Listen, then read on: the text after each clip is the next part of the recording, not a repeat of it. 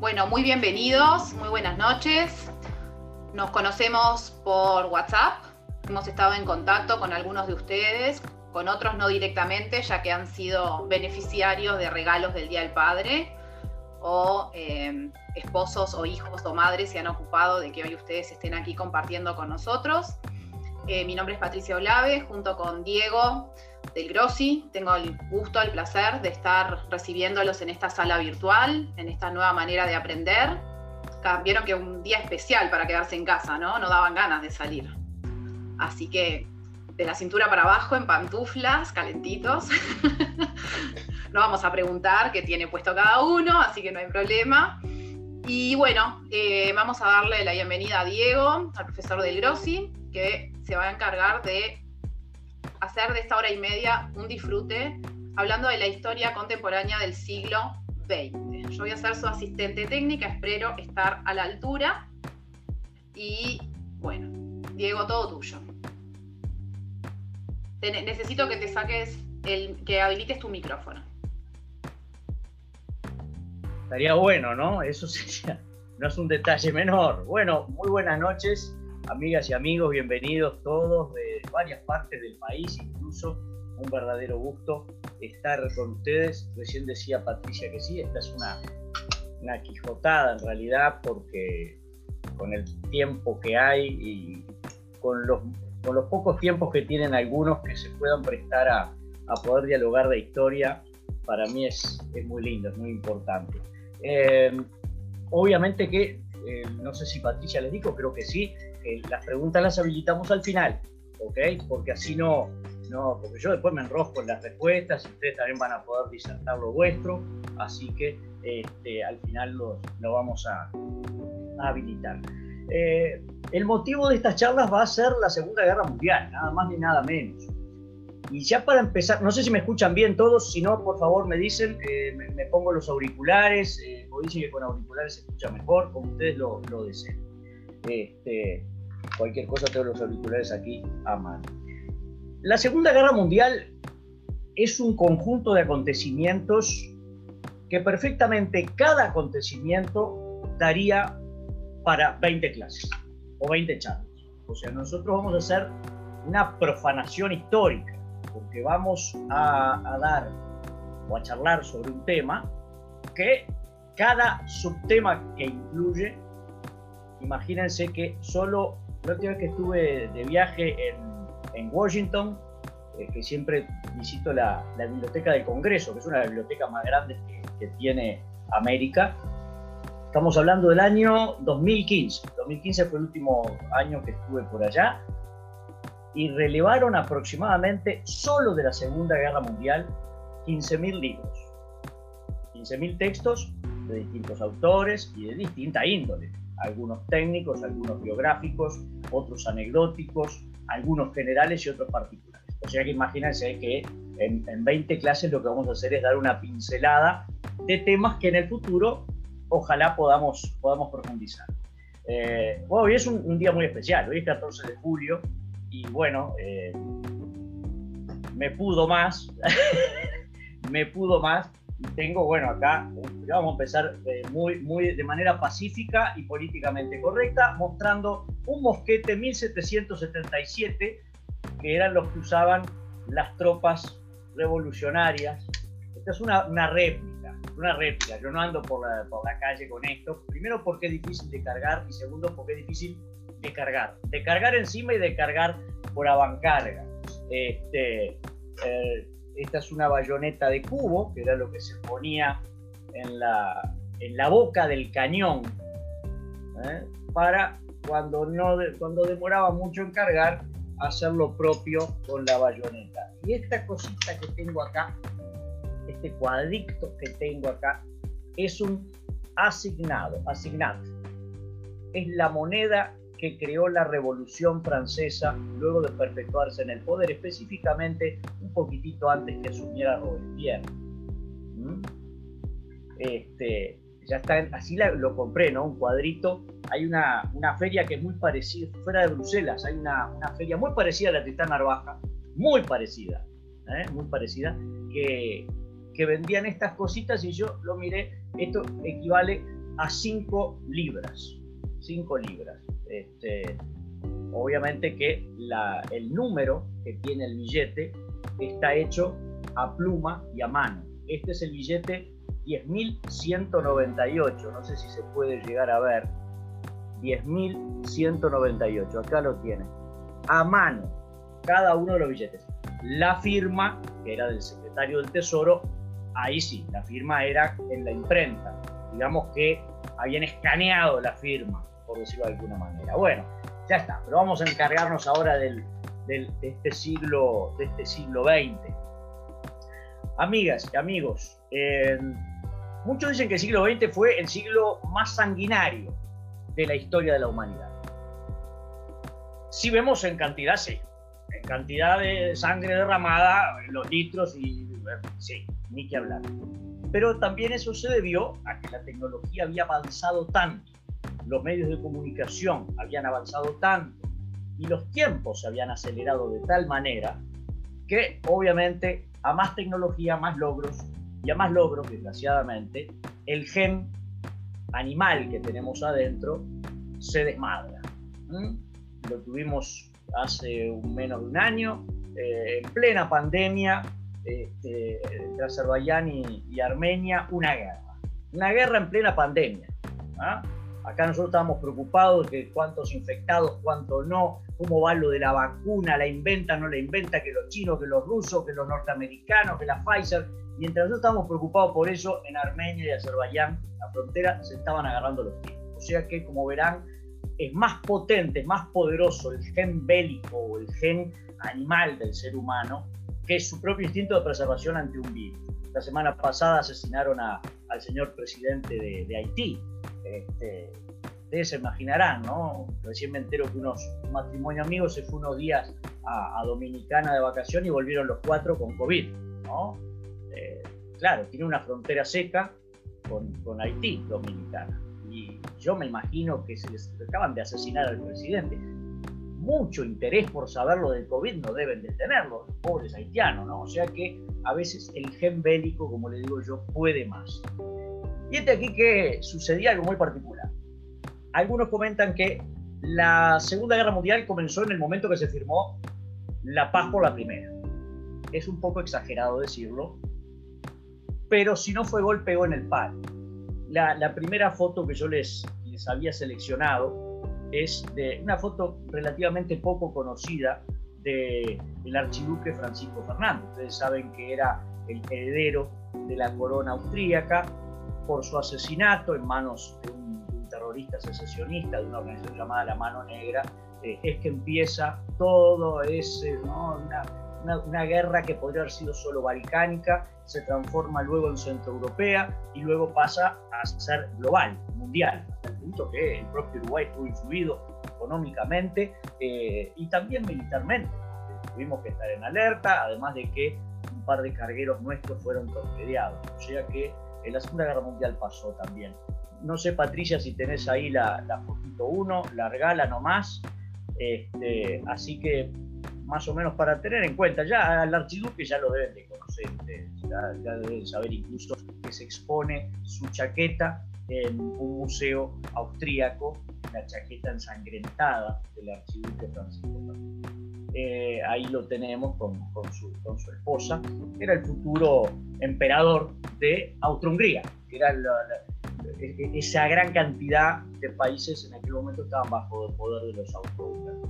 Bueno, la Primera Guerra no vamos a hablar, vamos a pasarlo así por arriba, solo hay una, una fotito específica que es una foto de un periodista que eh, directamente sacó una foto en un campo de batalla. Era muy poco habitual sacar fotos en campos de batalla. La primera guerra que fue fotografiada fue la guerra de Crimea, allá en el Mar Negro la, península de Crimea tan discutida hoy entre Rusia y Ucrania y que están ahí metidos en el medio, ¿no? O sea que si le damos paso a la, a la segunda foto, que es una foto que hoy en día eh, tal vez no la publicaría un diario.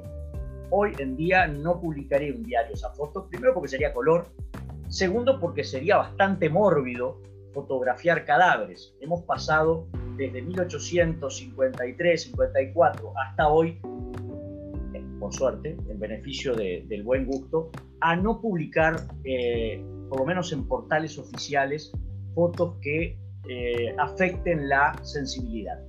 Gracias a los medios de comunicación portátiles, como son las filmaciones de WhatsApp, etcétera, etcétera, uno puede colgar las vivencias y bueno, de ahí vienen las famosas reglamentaciones de las redes sociales para no exponer determinadas figuras. A mí personalmente me pasó que, me llamaron de, este, me llamaron unos amigos de la Asociación de Prensa de Uruguay preguntándome cómo me habían autorizado a poner el cartel de, las clases. Y dije, bueno, será por mi cara. Dije, sí, está bien, viola la, estética. Eh, y no, era porque en, el cartel, donde yo promocionaba estas, estas charlas, aparecían dos esvásticas, ¿no? partiendo la base que la que me hizo el cartel es judía, yo creo que por ahí no iba a pasar nada. Segundo, eh, el nazismo fue el participante número uno de la guerra, porque fue el causante de la guerra, el causante directo de la guerra. Un fenómeno social que daría para otra que 20 clases. Eh, y además, con respecto a eso, personalmente, como, como ciudadano y como persona que le gusta estudiar la historia, ¿ah? Eh, considero que la esvástica significa algo muy fuerte para muchas personas. Puede ser motivo de culto, lo vivimos aquí cuando se sacó del fondo del lecho marino del Río de la Plata el águila de proa, este, de, popa, perdón, en la parte de atrás del barco del eh, Graf que estuvo expuesta en un hotel allí en la zona del buceo y al segundo día ya había presiones para que fuera cubierta, y fue cubierta el águila por, un, eh, por una tela amarilla, entonces uno en vez de ver un águila veía algo, podía ser el águila de Graf podía ser un buzón de correos o podía ser mi tía que hace yoga, ¿me explico? O sea, nadie sabía que había abajo de esa tela amarilla. Si uno estudia historia, ni que hablar que hay cosas repulsivas. El nazismo, el apartheid, o sea, las matanzas eh, por hambre en Ucrania, eh, hay cosas espantosas. Pero es como el médico. El médico que estudia el cáncer, que es una enfermedad que hasta la generación de mis padres tratan de no mencionarlo. ¿no? Dicen, el tío murió de una enfermedad grave, compleja, o sea, no mencionan ni siquiera la palabra cáncer. ¿no? Eh, pero el doctor que estudia ese, el, virus, perdón, lo que es el cáncer como enfermedad, tiene que mirarlo y tiene que manipularlo y tiene que, entre comillas, hacerse amigo justamente de la enfermedad para poder tratarla y combatirla. Lo mismo hacemos los que estudiamos, en este caso, conflictos armados. Aquí en varias fotos van a ver, de aquí en adelante, hoy no tanto porque es la introducción, que es lo que pasó entre el fin de la Primera Guerra y 1938, que es la catapulta para comenzar el conflicto. Este, van a ver, algún, esta es la, foto que yo les decía, un periodista eh, francés, La Grande Guerre, 1914-1915, en Champagne, en la zona de Champaña, visión de la batalla, dice París, bueno, ahí está, eh, revisado en París 477, ese es un número de serie, y eso que parece que fueran artilleras tirados en el piso, eran soldados franceses. ¿ah? soldados franceses que posiblemente su madre se iba a enterar antes por la fotografía, si se decía cuál era el batallón, cuál era la división, qué, sección de qué división era, se iba a enterar antes por la fotografía del diario que por las nóminas de los fallecidos. Por algo le dicen la Gran Guerra. La Gran Guerra porque nunca se había pensado que se iba a llegar a ese grado de En esa guerra van a participar de forma directa casi todos los que durante la Segunda Guerra Mundial van a ser eh, protagonistas. En las trincheras eh, alemanas, ustedes saben que un soldado de nacionalidad austríaca llamado Adolf Hitler va a ser de mensajero en su, en su división. En las trincheras italianas va a estar un joven Benito Mussolini que se había manifestado pacifista y socialista en sus comienzos y luego le viene una especie de reconversión al nacionalismo ¿eh? es una reconversión ideológica, y se, enrola en la guerra. De hecho, es herido de guerra también, los dos, tanto Mussolini como Hitler. Hitler es por los efectos de eh, gas tóxico, en el caso de Mussolini es por heridas propiamente dichas y están internados los dos. O sea, fueron enemigos en la, en la, Primera Guerra Mundial, porque Italia estaba del lado de los aliados, eh, mientras que Alemania estaba con Austria-Hungría y Turquía. Eh, Churchill era primer lord del almirantazgo, que es como, como decir ministro de Marina. Aquí no tenemos ministro de Marina, pero sí en el Imperio Británico, que era el imperio más extenso del mundo, que justamente debido a la flota era que habían impuesto su hegemonía, la talasocracia, como se dice. Talasocracia es el poder en el mar. La primera gran talasocracia fueron los griegos, dominando el Mediterráneo, luego fueron los romanos y así sucesivamente. La última gran talasocracia fueron los británicos. Hoy ya no podemos decir que hay una talasocracia, que hay una potencia sola que domina los mares, porque en realidad hoy el dominio de los mares eh, no es tanto bélico, sino comercial. Eh, las empresas noruegas este, tienen grandes compañías de contenedores, eh, los balleneros japoneses salieron hace menos de un año otra vez a cazar ballenas, bueno, los pesqueros chinos. hoy no hay talasocracia propiamente dicha porque estamos en un mundo multipolar. El mundo que viven nuestros hijos o nuestros nietos o nosotros mismos o nuestros padres eh, es un mundo multipolar. En aquella época el mundo era pluripolar, pero eurocéntrico. Esta es la foto que yo les decía. En la foto 3 vamos, vamos a ver, Patricia, por favor, lo que fue el, el, saldo de la Primera Guerra Mundial. Por eso se le dijo la Gran Guerra. Ahí tenemos, ¿no? Más de 10 millones de muertos, 20 millones de heridos. Ahí está la disquisición de cada país, cuánto fue que perdió en esa especie de score nefasto que tenemos todos diciendo cuánto murieron de tal lado, como si fueran los goles, ¿no? Los goles de un fixture deportivo. Eh, esto no cuenta lo que a partir de la guerra de Vietnam va a empezar a tenerse en cuenta, que son las bajas emocionales y psicológicas. Gente que luego de haber sido este, afectado por determinadas dolencias físicas o psicológicas, no se puede reintegrar a la vida cotidiana. Esas son las bajas que a veces no se tienen en cuenta, que son los que terminan en, un manicomio, ¿ah? o los que terminan desclasados, o echados de sus propias viviendas y de sus propias casas. Imagínense, sos una mujer, esposa, sendosa, trabajaste en la fábrica mientras tu marido estaba en el frente de batalla, 1914, 1915, vuelve totalmente loco, ¿ah?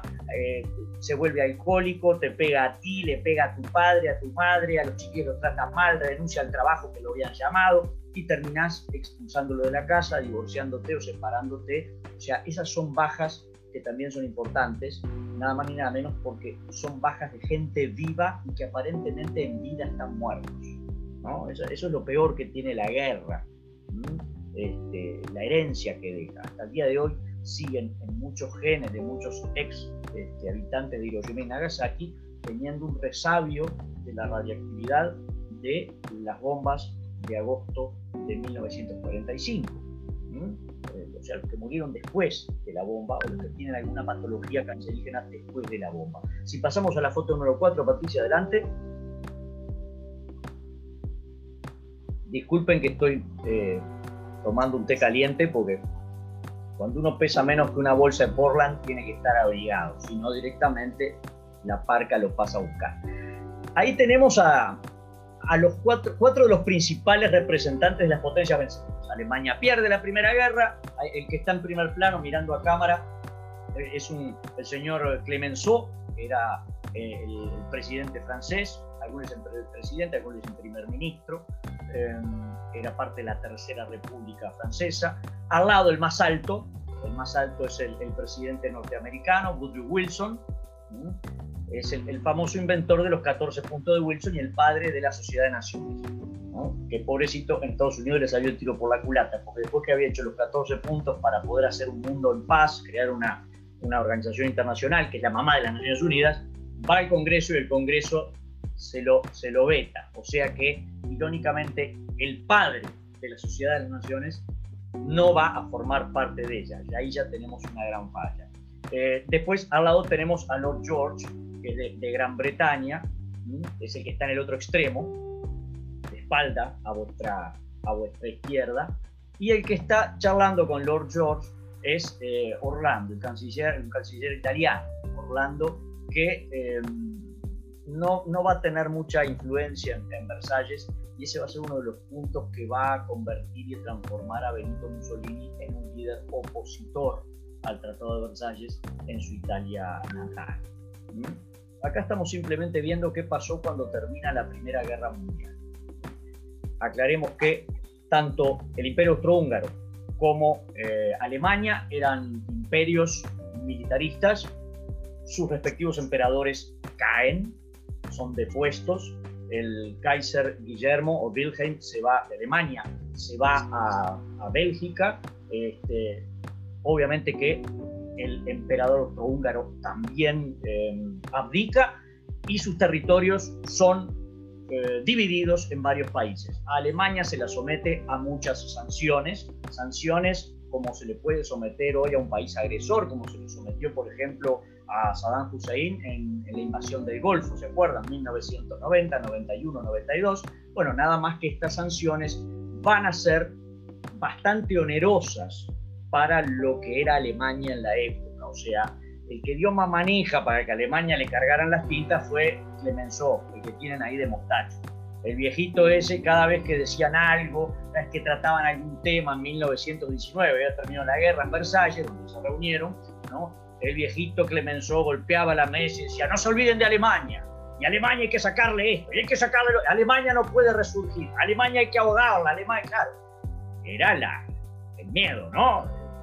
Ya desde recordemos así nomás, nota a pie de página, en 1870 el ejército francés, que era considerado el mejor ejército de infantería de toda Europa, es derrotado por el ejército prusiano y alemán de Otto von Bismarck, ¿eh? y terminan en el 1871 proclamando a Guillermo, a Wilhelm, Kaiser de Alemania en Versalles, en el mismo lugar donde aquí estaban tratando la derrota de Alemania. Esto va a ser un tiro de afloja de Alemania hasta que termina la Segunda Guerra Mundial.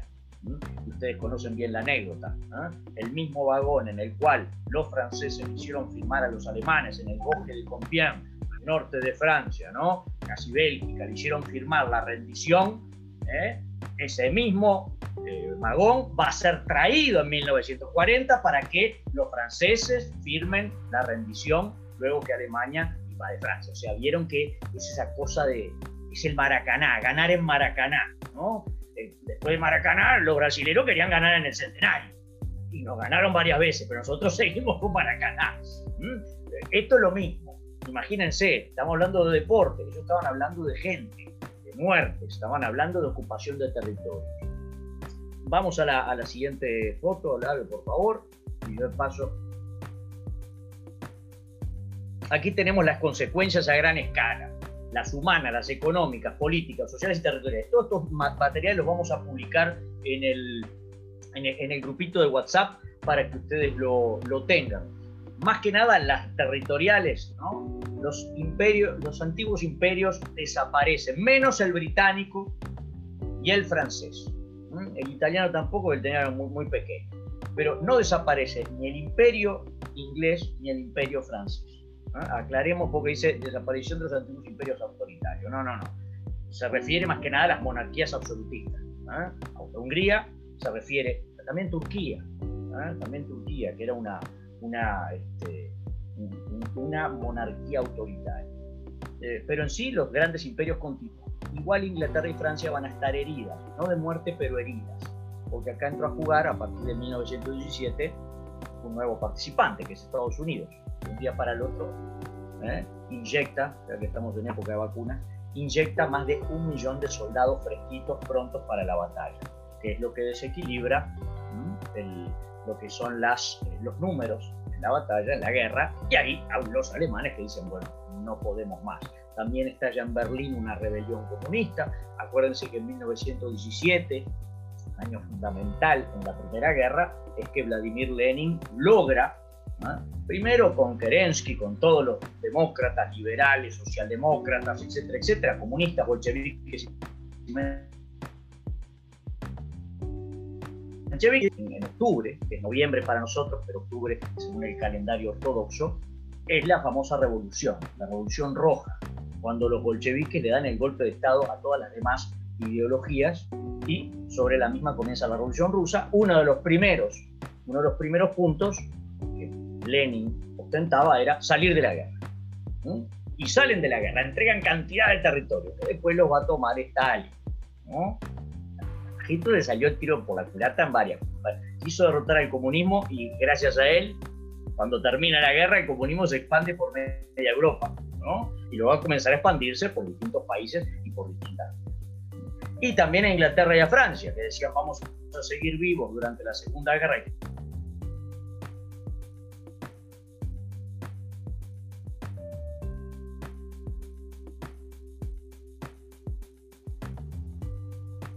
Diego está congelado, ¿no? Sí, por eso que sí. A ver, vamos a contactarlo por WhatsApp. El té no le hizo mucho efecto.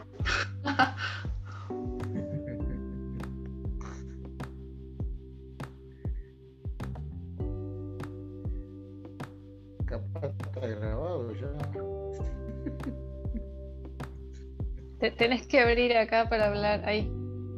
Ahí, ahora, ahora, ahora te escuchan. Estamos con mi esposo acá. Bien, yo estoy viendo qué le pasa a Diego. A ver. Ah, estoy Habla vos. Debe tener algún tema de conexión. Pero ya vuelve, tranquilos.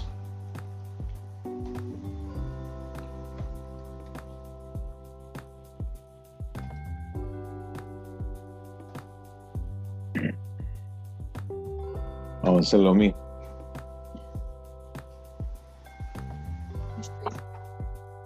Ay, va, quedé congelado, me dicen. Vos, yo les dije, tenía que tomar algo caliente. Este, ahí tienen más o menos las, las consecuencias. Yo decía que Vladimir Lenin lo que hace ahí es salir de la Troya entregando absolutamente todo lo que quiera Alemania. Le debía mucho a Alemania Vladimir Lenin porque el Kaiser Guillermo fue el que lo sacó de su exilio le dijo, toma, te fleto un tren, ¿no? Le inoculó al imperio zarista el virus el virus Lenin, ¿no? Y cuando quiso acordar, Nicolás tenía el propio Lenin arengando conjuntamente con Trotsky y con muchos otros más la revolución. Este, eh, irónicamente va a ser el comunismo también el que lo saque al Kaiser, porque es una de las razones por las cuales el Kaiser va a, a ¿Mm? Eh, si pasamos a la siguiente foto, vamos, vamos a ver que eh, Versalles somete a Alemania absolutamente a todo tipo de privaciones. Vamos a ver que se le quitan las colonias. No tenía muchas, pero tenía. El ansia imperial alemana había tenido su explosión, su punto de cenit en la época de Otto von Bismarck. Acuérdense, ustedes lo saben muy bien, 1885, se juntan en, Berlín, en un congreso, todas las potencias, y dividen el mundo, ¿eh? dividen el África. Si ustedes ven la mitad de los de los países de África este, están hechos con, escuadra y regla T. Miren si, no, este, la frontera sur de Egipto. La frontera sur de Egipto es un ángulo recto perfecto. ¿ah? Bueno, eso es parte de lo que es la división que hacen en Alemania, justamente con todas las potencias imperiales. Miren en lo que quedó dividido el imperio húngaro. Eh, Austria quedó reducida a un país casi simbólico al lado de lo que, de lo que era. Estamos, está Yugoslavia, Bulgaria, este, ahí tenemos Checoslovaquia, que va a ser problema más tarde. Eh, Austria quedó ahí rodeada, sin salida al mar. Todo el mundo acá en América habla de Bolivia. Imagínense los austríacos habiendo tenido, como lo tiene hasta ahora, el Danubio, ¿no? que era su orgullo, bueno, pasó a ser río interno para ellos. ¿ah? Pero calladito la boca a otra cosa violín en bolsa, ya no llegará la venganza. Miren además cómo estaban los, dominios ingleses en Medio Oriente. eran dominios británicos, la zona de la Palestina, la zona de Siria, Jordania, Irak, ¿eh? Egipto también, Libia. En el, caso de Libia van a tener influencia italiana para exterior, vamos a ver. O sea que Europa queda, cambia el mapa. Está cambiando hasta hace relativamente poco eh, la Yugoslavia se sigue dividiendo cada vez en más países y los líos que se arman cuando arman las selecciones de fútbol, ¿no? Porque se divide el país en dos y dice, bueno, el puntero derecho de ustedes, no, el, izquierdo, bueno, ¿y a quién llamamos? Hasta el punto de que muchas veces por poder ir todos a un mundial o a la Copa Europea, que lo van a los italianos, este, están separados los países, pero la, selección de fútbol sigue junta, porque se le, se le desmadra todo. Si pasamos a la foto número 6, y le sigo diciendo cuáles son las, las, las grandes, eh, las grandes eh, los grandes castigos que se dieron a Alemania.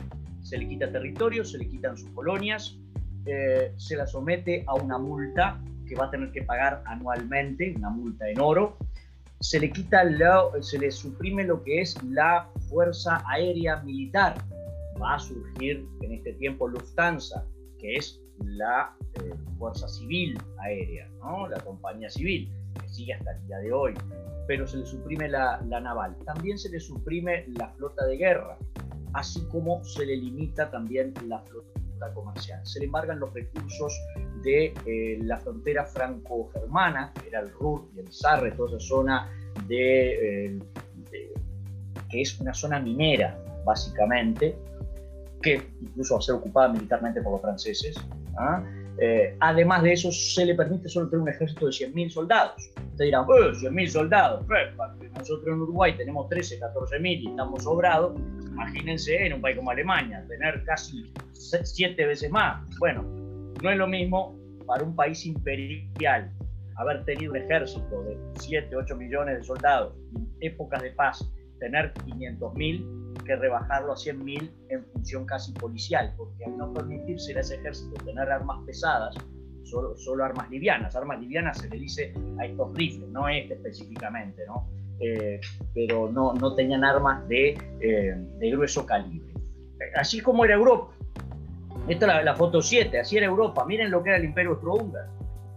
Ah, miren lo que era Serbia y Albania, aliados obviamente en una parte por Rusia, en una parte con, los austrohúngaros. La guerra estalla por el famoso sistema de alianza. Habían hecho tal sistema de alianzas previamente, Francia con Rusia, Francia con Inglaterra, que esto es como cuando uno está en la, digamos, en la cubierta de un barco, se agarra del ancla y estamos todos agarraditos por, por una cuerda, me tiro yo con el ancla y todos los que están agarrados a mí caen al agua conmigo.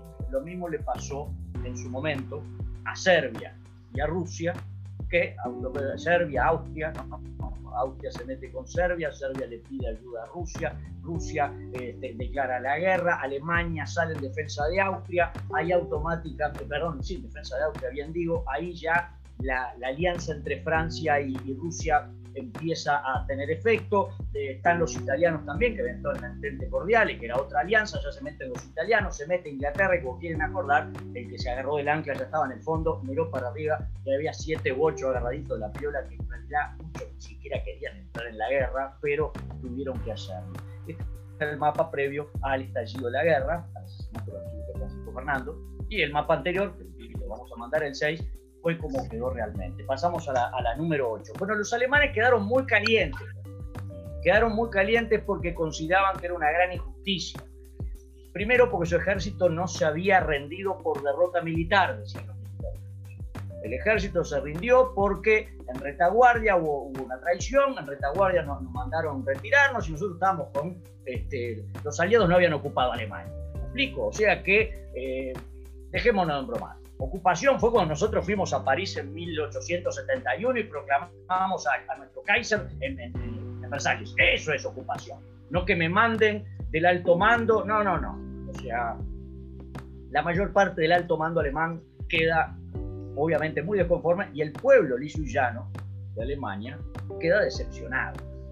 Toda derrota, si una derrota deportiva ¿eh?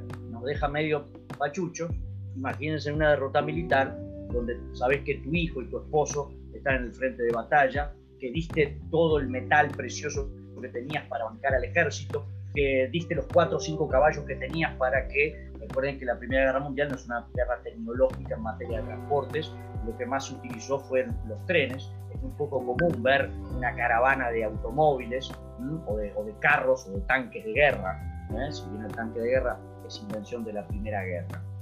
Ahí tenemos lo que le sacaron a Alemania. En, ese color, en ese color salmón oscuro, van a ver tanto a vuestra izquierda y derecha lo que yo les comentaba hoy. La parte que está contra Francia es lo que sería la región minera de Alsacia y Lorena.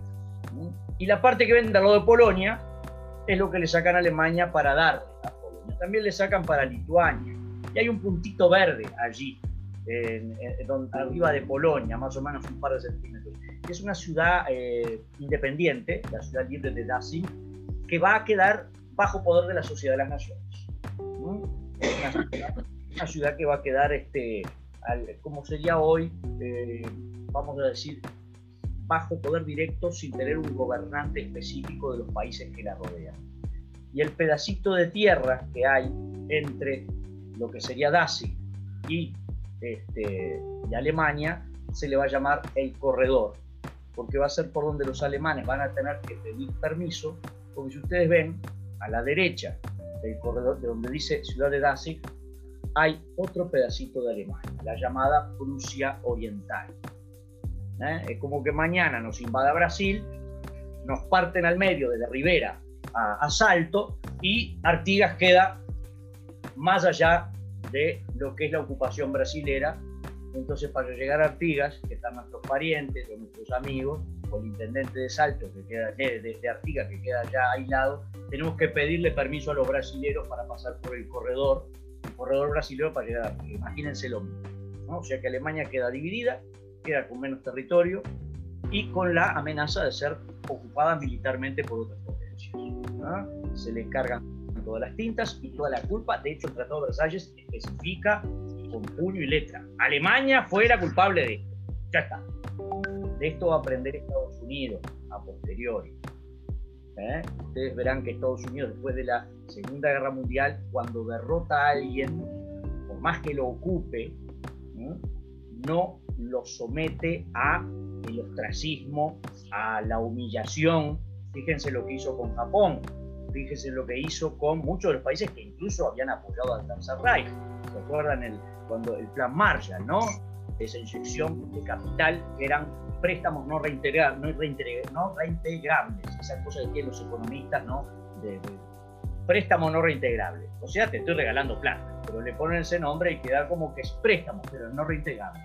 Algún día lo voy a entender, yo no lo entiendo, pero son así, son bárbaros, son una raza aparte, que fue Marshall, justamente general Marshall, el que, fue secretario del Tesoro, luego el que va a, a propugnar ocupar, pero no avasallar. Lo van a hacer con Irak, lo van a hacer con Afganistán, recién ahora hace poco todas las tropas de Afganistán, pero hay una inyección de capital importante. Pasamos a la foto 9, por favor.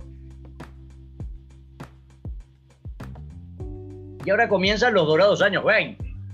O sea, terminó la guerra, cuatro años de privaciones, incluso aquí las hubo, en Uruguay hubo privaciones. Eh, antes del corte este subterfucio que hubo, ¿qué pasaba en Uruguay? Bueno, les comentaba, teníamos eh, una reforma, primera reforma constitucional desde 1830.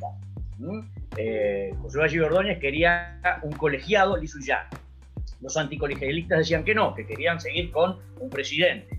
Ganó algo así como un medio y medio, un café con leche. No era netamente colegiado, pero tampoco era presidencialista. Aquí en Uruguay la constitución del año 17, que se aplica a partir del 18, lo que va a estructurar para el Poder Ejecutivo es dividir los ministerios en dos. Unos van a quedar en poder del presidente y otros van a quedar en poder de la oposición. ¿ah? Eso, eso es básicamente la constitución nuestra. La Primera Guerra nos dio mucho de comer, nos dio mucho de comer, no comida específicamente, nos dio mucho dinero.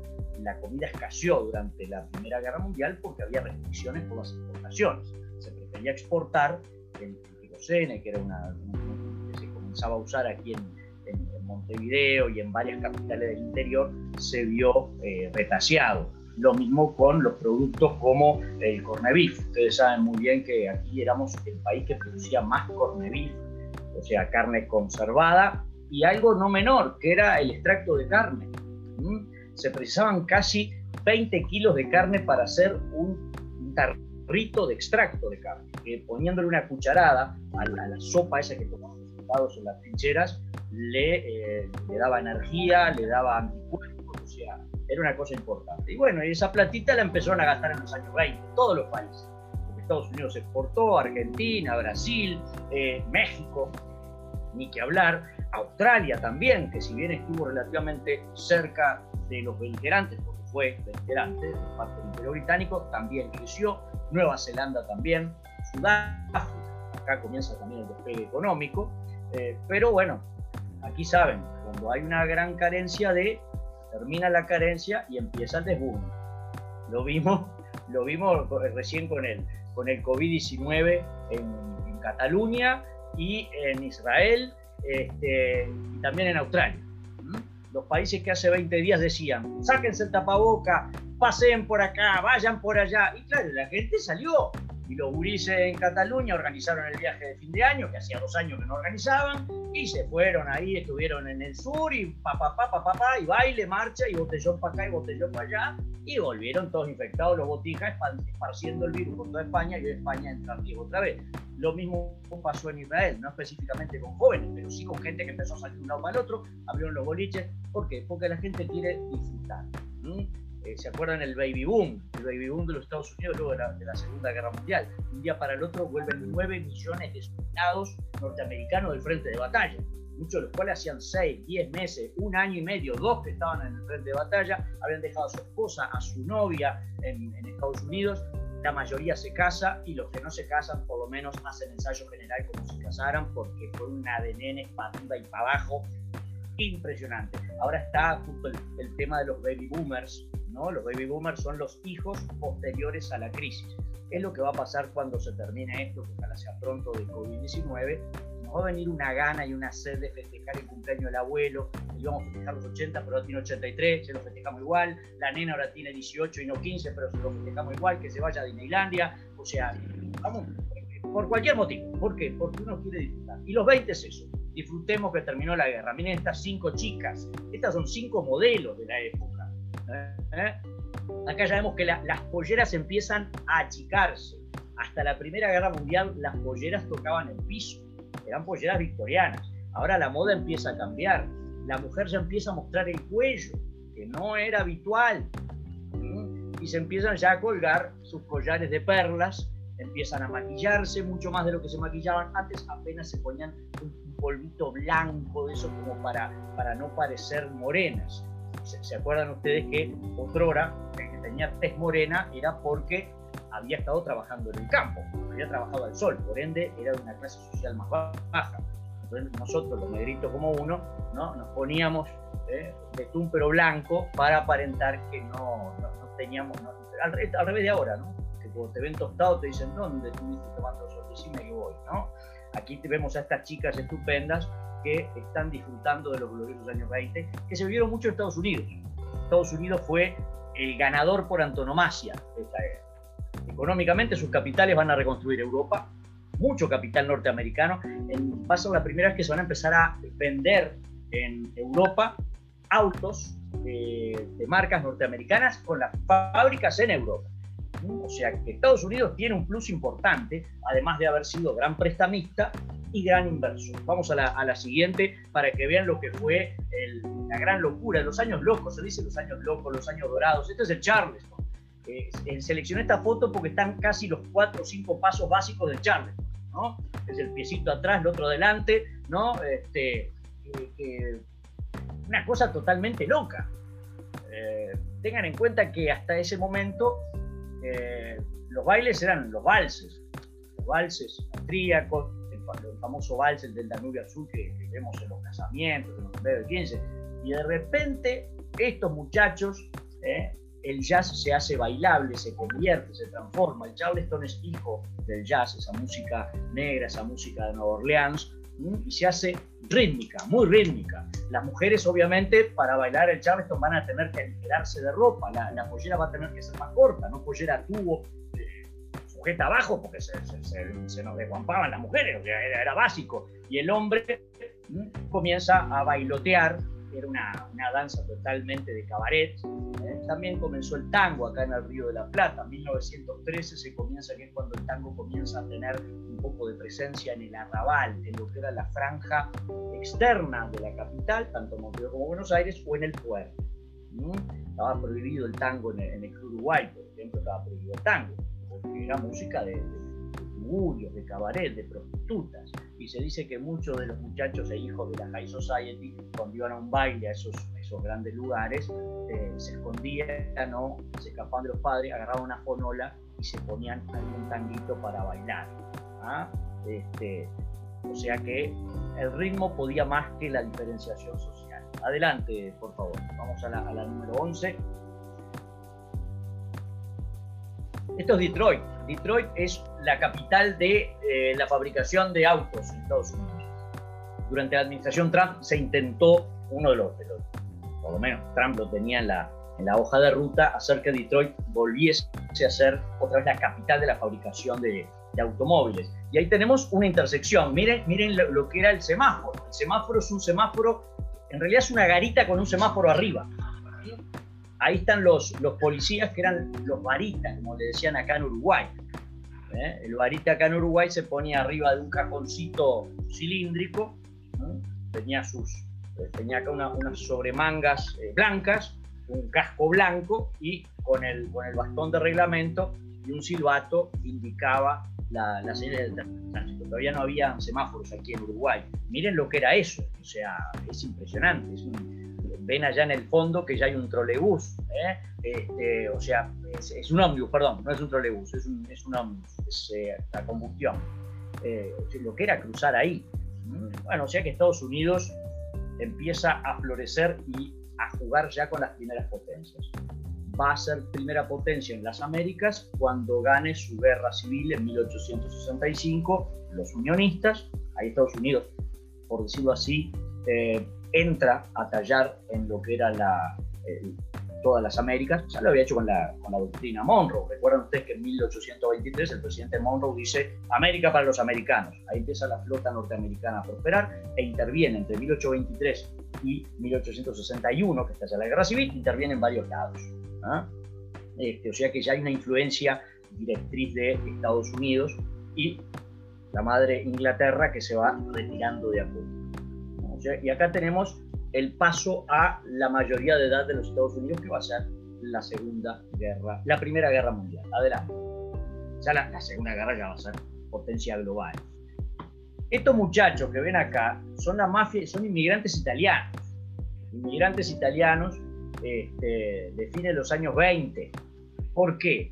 Bueno, porque paralelamente mientras en América estábamos disfrutando los gloriosos años 20, Europa vive un sigma ideológico bastante grande. Por ejemplo, en Italia, en 1922, los veteranos de guerra, que estaban totalmente desconformes con Versalles, enojados con la Sociedad de las Naciones, este, lo que hacen es unirse, lo que va a ser luego los Facci di Combattimento, que son unidades armadas de veteranos de guerra. Veterano se le dice a personas de 20 años, 21, 22 cuando decimos veterano de guerra no estamos refiriéndonos a gente muy grande, muy adulta. A esta gente la va a mancomunar este líder ex pacifista, ex socialista, Benito Mussolini, que va a ser su líder, uno de los líderes que va a descollar y en 1922 ocupa el poder en Italia. Y una de las cosas que hace Mussolini es expulsar a la mafia de Italia. O sea, la mafia en Italia la, intenta eliminar, no la elimina en su totalidad, pero le reduce tanto el campo de acción que se tienen que ir para Estados Unidos. Se van para Estados Unidos. Acá cuando surge Al Capone en Estados Unidos, ¿no? El Chicago de los años 20, Nueva York, básicamente, si bien Chicago es uno de los paradigmas de la, de la mafia, en, Nueva York es que había más mafia que en, Chicago. La diferencia es que las instituciones neoyorquinas no permitían tanto que la mafia fuera tan permeable como lo fue en Chicago, que compraban jueces, comisarios, policías, etcétera, etcétera, etcétera. O sea que aquí tenemos una consecuencia. En época de riqueza, lo ilegal empieza antes. Acuérdense Rusia cuando en 1991 eh, se firma la independencia o la separación de varios países, de varias repúblicas de la Unión de Repúblicas Soviéticas, ¿no? Se comienza a hacer la Comunidad de Estados Independientes con la Federación Rusa. ¿Qué es lo primero que entra a la Rusia capitalista? Eh, la mafia, la prostitución, el juego, el narcotráfico. O sea, entra lo que no precisa leyes para activar este, sus propósitos, que es la ganancia, el el lucro. Lo mismo pasó en Estados Unidos, cuando empiezan a habilitar lo que era el, el disfrute, es que viene la ley seca para parar un poco el lío, viene la mafia, surgen los garitos clandestinos, que era donde la gente apostaba, y ese, ese estereotipo de, del, sótano donde uno entraba y estaba el, con la pistola acá en el costado, bueno, esos son los años 20. Había tanta prosperidad que el crimen es lo primero que avanza. Echa la ley, echa la trampa, después van a ver cómo lo acomodan. Al propio Al Capone, ustedes saben muy bien, lo arrestan por un atraso con impositiva. O sea, había comprado jueces, senadores, diputados, he matado menos a la madre, pero va preso por impositiva. Es un tener que cuidado. ¿eh? Vamos a la número 13, por favor. Este, ahí vamos a, a ver que, además de lo que es eh, en Estados Unidos la eclosión económica, también está la cultural, comienza el cine. Los hermanos Lumière, franceses, habían inventado el cine, pero Estados Unidos lo potencia. Ahí tenemos este, El Peregrino de Charles Chaplin, una de, las primeras películas que hace Charlotte y que ya estaban los biógrafos. No se llamaban cine, se llamaban biógrafos. Eh, la exégesis de la palabra biógrafo, la, foto, o sea, la foto que tiene vida. Eh, la imagen que tiene vida, eso significa biógrafo. Y la palabra cine es la contracción, el corte de la palabra cinema, eh, que eran palabras eh, anglosajonas, como fútbol. Por eso nuestros abuelos decían fóbal, porque era como lo leían textual en español, españolizado la palabra fóbal, la palabra lineman, la palabra orsay, cameraman, etcétera, etcétera, etcétera. Son palabras inglesas que vienen a nuestra cultura hispana y no se españolizan, sino que se pone textual. Ahí tenemos una de las películas, Charlotte empieza a hacer las delicias de toda la gente. Eh, aquí en Uruguay se inauguran los primeros cines, casi siempre eran cines teatros. Eran teatros que se reconvertían a cines. Hasta el día de hoy todavía hay algunos, que lo, ahora lo tiene alguna que otra religión o lo han convertido en centros sociales, eh, pero en sí eran teatros que ponían la pantalla y donde otrora estaba el técnico tanto de, luces como el que ordenaba la sala. De la misma manera, ahora habían puesto un proyector, ¿ah? donde se proyectaban las cintas. Por eso muchos abuelos todavía siguen diciendo, voy al cine a ver una cinta, porque justamente eran carreteles con una cinta que a veces entre cuatro o cinco cines compraban una cinta sola que costaba muy cara, la mandaban a través de Estados Unidos y las funciones eran a las 12 en un cine, a las 4 en otro, a las 7 en otro y así sucesivamente, porque cuando terminaba en el primer cine, un mandadero, hoy delivery, se le agarraba la bicicleta, ponía la cinta en el canástico y se iba todo pedal para el otro cine porque a, a las 7 estaba la, la, otra película, que era la misma que habían proyectado a las 4 en el otro cine. Eh, si bien la película Cinema Paradiso eh, es muy parecido, muy parecido. A los que vivimos esa época nos, nos encanta, nos encanta esa, esa película. Hoy tenemos, por suerte, las películas en un pendrive, ¿no? Eh, las películas vienen en el pendrive, vos lo comprás y lo proyectás en un proyector digital. he tenido la oportunidad de verlos digitales que hay en las en lo que son las salas del movie, el World Trade Center, y son una computadora.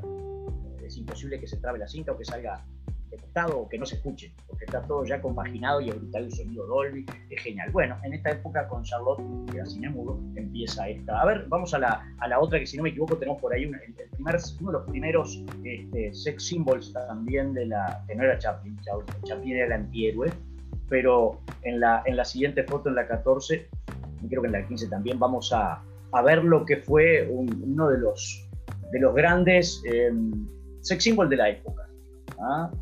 Rodolfo Valentino. ¿Mm? Rodolfo Valentino fue el que hizo suspirar a nuestras bisabuelas, ¿eh? porque ya en 1924 llegan sus primeras películas aquí al, Uruguay. ¿eh? Aquí está en la película El hijo del Sheikh, Rodolfo Valentín, un hombre bien plantado, se corrió la voz que después que era gay, que no era gay. Bueno, no importa. La cosa es que en aquella época los actores no podían decir que eran gay, primero porque tiraban al piso toda su imagen. Pero una imagen que le daba ganancia a las cinematográficas, a él le daba fama y dinero y le pegaba un cachetazo todavía a las costumbres victorianas, ¿no? las costumbres victorianas de, esto no se dice, esto está mal. Pero la cosa es que Rodolfo Valentino hizo, hizo carrera con su imagen, este, también en cine mudo. Los besos de Rodolfo Valentino, ¿eh? fue la primera vez que se veía en la pantalla los besos de tornillo, eso que empiezan la boca a ser así, vieron, era un escandalero. Hubo países en Latinoamérica que, censuraron la, la, película Rodolfo Valentino porque decían que eran pornográficas. Oh, un beso de eso que gira y gira y este, vamos a la, a, la, 15, por favor. En 1924 llegan las películas de Rodolfo Valentino aquí al, Río de la Plata. Este, en la foto número 15 nosotros vamos, vamos a ver, esperen que se me está, soy de hablar mucho, es espantoso. Está bueno que todo el cine mudo estaría genial. Al Jolson, el cantor de jazz. Ya cuando el cine comienza a ser sonoro, fines de los 20, Al Johnson es un, cantante y actor eh, de ascendencia judía que para poder cantar se pinta la cara de negro, porque los negros, justamente, el jazz, música, música de plantación, el jazz, el blues, era el black spiritual, ¿eh? se, pintaba la cara de negro, se ponía guantes blancos y es característico y casi es un ícono ver a Al Johnson, Johnson con la boca en blanco o en rosado, toda la cara negra y cantando canciones como eh, Oh Mame, eh, acá en el cantor de jazz o el cantante de jazz este, es una de las representaciones sonoras primeras que llegan aquí al Uruguay. Un gran cantante, Hoy, hoy no, no se podría uno pintar de negro porque quién sabe cómo lo toman y esas cuestiones. Él lo hacía como un homenaje a la, de hecho todos sus músicos eran de, de, etnia negra. Pasó lo mismo con Elvis Presley. Elvis Presley en los años 50, la mayoría de sus músicos eran negros porque él se identificaba mucho con, con, con la etnia negra y con su capacidad y su claridad ¿no? Eh, musical, artística. Vamos a la número 16, creo que ahora ya pasamos a, a otro tema que no está vinculado a lo, netamente cultural, propiamente dicho. A ver, creo que la tenemos por allí. Muchísimas gracias. O sea que verán que los años 20 han sido bastante prolíficos, o sea, unos años en los cuales la cultura, la moda, acá viene la cosa. Fines de los años 20, como le dijo este, el abogado de Groucho Marx. Groucho Marx era uno de los más grandes humoristas de los Estados Unidos, los hermanos Marx, ¿se acuerdan ustedes, no? Groucho, Harpo y Seco. Que además había otro hermano, que era el número 4, pero que nunca estaba, porque era muy muy fachero. Este, siempre hacía de malo o de galán. Este, el abogado de Groucho Marx en 1929, cuando Groucho lo llama y le dice, invertí durante todo el año 28 en acciones, ¿qué pasó con mis acciones? Y el abogado le dice, Groucho, la fiesta ha terminado. Cuando hay, esto lo voy a explicar lo más rápido posible y lo más conciso porque no es el tema, desde el inicio 29 podíamos hablar varias horas. Cuando un sistema como el capitalista comienza a fomentar la producción, en este caso, el capitalismo financiero divide sus empresas en acciones acciones que se ponen a la venta en la bolsa. Pasó en Europa, pasó en Tokio, pasó en Roma, pasó en Berlín, pasó en Nueva York, ¿eh? pasó también en América, en México y en Brasil. Y aquí se comenzó a especular con acciones. Eh, la especulación, la palabra especulación no es mala, o sea, tiene una connotación negativa luego de la crisis, como la palabra lucro. La palabra lucro significa que es el dinero con el cual tú te quedas luego de una transacción económica. Ya cuando en el medio aparece la opresión del obrero, los eh, salarios sumergidos, ahí ya la palabra lucro empieza a tener una connotación negativa. Pero tanto la palabra especulación como la palabra lucro no tenían en aquel momento una connotación negativa. Al revés, si tú sabías especular en bolsa, quería decir que eras un buen corredor de bolsa. Preveías qué acción iba a aumentar, cuál iba a bajar, cuál iba a subir, vendías antes, o sea, era el libre mercado, era esa mano invisible propuesta en la bolsa de valores. La cosa se desmadró, se desmadró en parte por Europa. Europa comenzó a reconstruirse, al comenzar a reconstruirse dejó de abastecerse de productos norteamericanos, que fue lo que hizo durante 1919 hasta entrado del año 25-26. Estados Unidos seguía produciendo, seguía eh, vendiendo acciones de sus empresas. Las empresas llegó un momento en el cual cualquiera abrió un banco Cualquiera abría un banco, tenías 500 mil dólares, abrías un banco, te ponías del Grossi Bank, agarrabas el garaje de tu casa, lo reformabas, ponías una vez y ya estaba. Yo me ponía acá, ya era del Grossi, ya prestaba. Te prestaba 100, me tenías que devolver 120 la semana que viene. Ya está, a otra cosa. Eh, o sea, la explosión que hubo del capitalismo financiero salvaje. Salvaje significa sin regulación estatal, ¿ah? sin ningún tipo de regulación, llevó a que esto se desmadrara en lo que sería la llamada crisis del 29, el famoso Viernes Negro, en el cual se desploma la bolsa porque todo el mundo se da cuenta que está especulando con acciones de empresas que algunas no que no existían, sino que no tenían ni siquiera un capital suficiente para poder este, responder por las acciones. Tú veías que las acciones no valían casi nada o que no te las aceptaban, ibas a cambiarlas y la empresa no te las aceptaba o valía más el papel en el cual estaban impresas que el valor real que estaba en bolsa. Eso es parte de la especulación. ¿eh? La especulación había excedido la realidad. ¿Eh? La desocupación cae, eh, sube a niveles astronómicos. Año 29 se funden muchos capitalistas norteamericanos, se funde más que los capitalistas. El problema, y en todas las crisis capitalistas es lo mismo, y no capitalistas también, la Edad Media pasa durante la peste negra, cuando la clase media es la que se funde, ya está. A otra cosa. Hoy, 14 de julio, el 14 juillet, se armó, no porque, se armó porque estalló la clase media. Estalló la clase media campesina, la clase media burguesa, ¿ah? ante el embate de lo que era la, la clase privilegiada, la, nobleza. O sea, cuando se meten con la clase media, marchan al Y la clase media es la que se despatarra durante el 29. ¿Qué hacen los capitalistas norteamericanos, los pocos que quedaron en pie? Sacan todos los capitales que ven invertido en Europa, o sea, empiezan a cerrar las empresas norteamericanas o de capitales norteamericanos en la misma Europa que habían ido en 1918 y 19 a rescatar. O sea, para tapar los agujeros que había en Estados Unidos, se le abre a Europa un buraco, como diría Minguito, Carlos Altavisto, un buraco grande así, y ahí la, crisis comienza a llegar a Europa. Empieza la desocupación, además de que muchos europeos tenían acciones de empresas norteamericanas también. Esto va a llevar a un descreimiento total del sistema capitalista. Aquí aumenta la desocupación, aumenta el paro, aumenta el hambre, porque bajan lo que serían los requerimientos económicos, baja los requerimientos comerciales pasó durante esta crisis del COVID-19, Cuando nos quedamos sin trabajo, teníamos pensado a lo largo del año 2020, teníamos pensado eh, ir a eh, Florianópolis. No, no vamos nada a Florianópolis. Primero, porque eh, el COVID está peor allá que acá. Y segundo, porque me acabo de quedar sin laburo. Devolver los pasajes a Florianópolis, decirle al muchacho de EGA mil disculpas. Este, lo mismo pasó en Europa. En Europa la gente dice, ay, salimos de la guerra, ay, qué suerte. Ah, bueno, ahora sí, vamos a comprar el autito, vamos a comprar el Renault, el Peugeot, vamos a comprar el Mercedes, perfecto. Cae la crisis, no voy a comprar nada. O sea, bajó el consumo, al bajar el consumo, obviamente baja la producción, al bajar la producción, baja el empleo. Uno más uno, dos, ¿no? Ustedes saben que el capitalismo cíclico tiene auge, cenit, ¿no? Luego empieza la caída, la recesión, crisis.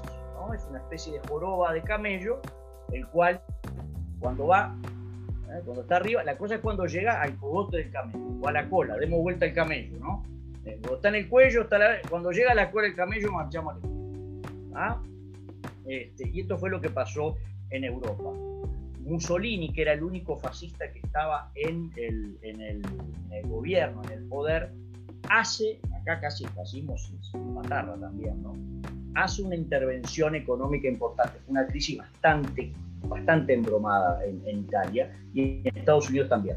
En Estados Unidos se hace el llamado eh, New Deal, el nuevo trato, que lo hace el nuevo presidente, el presidente Roosevelt, que es el que suprime, entre otras cosas, la llamada ley seca, uno cuando prohíbe algo, y eso fue lo que estuvo en discusión cuando se aprobó la ley del cannabis aquí en Uruguay.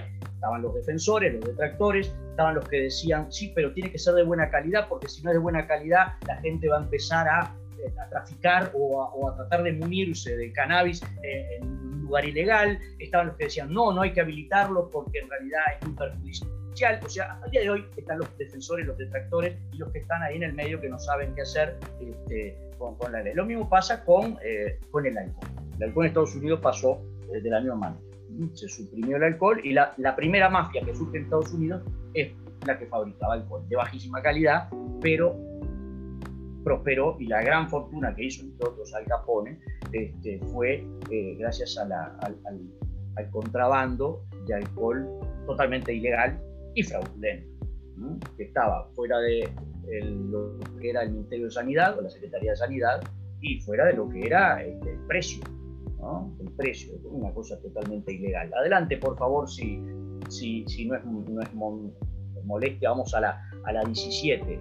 La crisis del 29 llega aquí em, eh, a Uruguay em, en 1930. O sea, miren si em, miren, si, Uruguay será privilegiado, ¿no?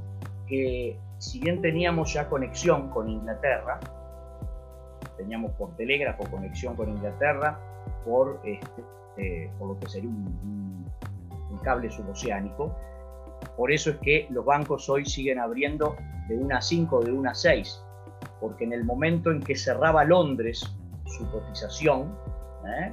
en ese momento este, lo que llegaba aquí la cotización de la libra. Recién ahí podían abrir los bancos en Montevideo y en Buenos Aires. Era a la una de la tarde, por eso los bancos eh, oficialmente abrían aquí en Uruguay a, las, este, a, la, una de, la tarde. Em, a ver, vamos, miren, esta, esta imagen es eh, icónica. Es la publicidad de un automóvil que era el símbolo por antonomasia del American Way of Life, que muchos lo, atribuyen a 1950. No, no, ya antes, gracias a Ford, que fue uno de los que potenció la producción en, serie de, los automóviles, el señor Henry Ford eh, decía que todos los trabajadores de mi empresa tienen que tener el derecho de acceder a lo que producen, fuera de que era eh, simpatizaba con el fascismo y con el nazismo, esa es una cuestión aparte, vamos a la parte empresarial, ¿no? Y adelante de, la publicidad ¿eh? tenemos a desocupados de una de las minorías más segregadas en los Estados Unidos, incluso en algunos aspectos hasta el día de hoy, que es la etnia negra. Esta es la segunda generación, lo que están viendo ustedes allí en la foto esa, es la segunda generación de negros libres de los Estados Unidos. Nada más ni nada menos, que no es poca cosa. Vamos a la, siguiente foto, por favor. Esto es para que ustedes vean cuál era el estado de la cocina en el momento en que se empieza a fraguar eh, el plato principal, que es la Segunda Guerra. Esta foto de Alemania. Esta foto es de Alemania. Aquí vemos a unos chicos eh, haciendo eh, una pirámide con facos de marcos alemanes de los famosos Deutsche Marks, ¿eh? que la gente tapizaba la, la, pared con ellos, cuando había humedad, les ponían a tres o cuatro billetes, le ponían grudo y tapaban para que cuando el grudo secaba, chupaba la humedad. O sea, era una bestialidad, la inflación galopante. Esto se debe a que muchos gobiernos, para hacer la ficción financiera, en términos económicos se llama ficción financiera, de que la gente tuviera dinero en las manos, para poder comprar, ustedes saben muy bien que le daban a la maquinita, imprimían, imprimían papel moneda sin respaldo. Eso lo que hace es una circulación excesiva, lo que se le dice, el circulante aumenta, al aumentar el circulante, los particulares aumentan los precios de sus productos para ganar más, para tener más ganancia, y, sucesiva, y eso se transforma en un eh, espiral eh, inflacionario Eso pasó en, esta es una foto específicamente de Alemania. Adelante, estimada amiga, vamos a, la número 19. O sea que Alemania también es afectada en gran medida, Italia lo es también. El único país que mira de afuera es la Unión Soviética. En 1929 ya estaba gobernando el camarada José Stalin. José Stalin con un habano en la mano y con una copa de, de, vodka en la otra, o un vasito de vodka, miraba y decía, ¿vieron cómo el capitalismo trae pobreza? Ahí lo tienen. Bueno, paralelamente en, la Unión Soviética lo que estaba haciendo Stalin es la, eh, la estatización de todas las, eh, de todas las producciones agrícolas. O sea, lo que le hizo la, la crisis del 29 a Occidente, medidas del gobierno de José Stalin, que está dentro de unos planes quinquenales, que es la confiscación de toda la producción agraria, lleva a una crisis no tan grande como la crisis del 29. Ahí la tienen. La foto 19 la usa en los años 30. Ya Stalin tenía su poder asentado y vemos a soldados del ejército rojo, específicamente del ejército soviético, llevándose parte de la cosecha de los campesinos, de, los mujiks o mujiks, como se decía en Rusia, de algunos colhoses y sovhoses que eran pequeñas parcelas de producción, muchas de ellas cooperativas. O sea que eh, ambos sistemas tenían sus puntos débiles. Uno era la intervención del Estado en la economía directamente, como lo hizo Stalin en un 100%. Después teníamos la no intervención, que fue lo que pasó en algunos países como Alemania. El, Estado no podía casi intervenir en la economía porque tenía que pagar las deudas de Versalles. O sea, o pagamos las deudas con Versalles o atendemos la crisis social. Si atendemos la crisis social, nos invaden los franceses eh, y nos invaden los ingleses. O sea, era una espada de Damocles, no se sabía qué se podía hacer. Y Estados Unidos, que es un medio y medio, es una especie de café con leche, porque si bien el Estado no interviene de manera radical, sí lo hace el, el presidente Roosevelt, demócrata, lo hace creando el llamado este, New Deal o Nuevo Trato, en el cual, por ejemplo, se incentiva la producción eh, nacional, se incentiva la construcción, ahí se construye la más grande de las represas, ahí se crea, por ejemplo, el, cuerpo de guardaparques. Si alguno de los que está acá, que veo algunas caras que son de mi generación, este, conocen al oso yogi, eh, bueno, el oso yogi y Bubu no existirían si no existiría el guardabosques Smith en el parque de Yellowstone, según ellos, pero Yellowstone es el, parque oficial donde están los geysers, ¿no? O sea, bueno, el guardabosques Smith tiene trabajo gracias a que eh, Franklin Roosevelt crea el servicio de guardaparque, que era una manera de dar trabajo. Y dando trabajo legítimo, hacía que la gente tuviera un salario y al tener un salario, de a poco y de forma controlada, activar la economía. Demoró mucho en activarse la economía norteamericana. La crisis fue en el 29 hasta que Estados Unidos no ve que se va a venir la Segunda Guerra Mundial y comienza la producción de armamentos, hasta ese momento no se puede decir que Estados Unidos salió de la guerra. Una crisis muy grande, muy grande. En la crisis del 2008 se supone que Estados Unidos salió a principios del 2010-2011. Nosotros, con la crisis del 2002, los índices económicos dicen que en el 2004 la curva comenzó a subir. O sea, estuvimos un año y medio, casi dos, ahí en el fondo. La Argentina se recuperó antes supone que a fines del 2003 ya estaba saliendo, que nadie sabe cómo hacen los, hasta el día de hoy, cómo hacen los argentinos para recuperarse tan rápido. Tienen un gran país, eso es lo que tienen, ¿no? Son más que nosotros, tienen todos los climas. Nosotros nos empezamos a Estados Unidos habían pasado casi siete años, estamos hablando del año 35, 36, y todavía no se ha recuperado totalmente de la crisis. Vamos a la siguiente foto, la foto número 9, 20, eh, perdón, la foto número 20, y en un par de minutitos ya eh, abrimos las, las preguntas porque yo me he expandido demasiado. Y ahí está Benito Mussolini, la famosa marcha sobre Roma, 1922. Es la primera vez que un gobierno adquiere a la ideología fascista como administradora del poder. Italia. ¿ah? Italia, luego de la guerra, entra en una crisis política, una crisis por la cual el rey Vittorio Emanuele, Vittorio Emanuele, ¿eh? el, el Víctor III, igual que el cantante Víctor Manuel, eh, llama a primeros ministros, que son los líderes de los distintos partidos italianos. ¿no?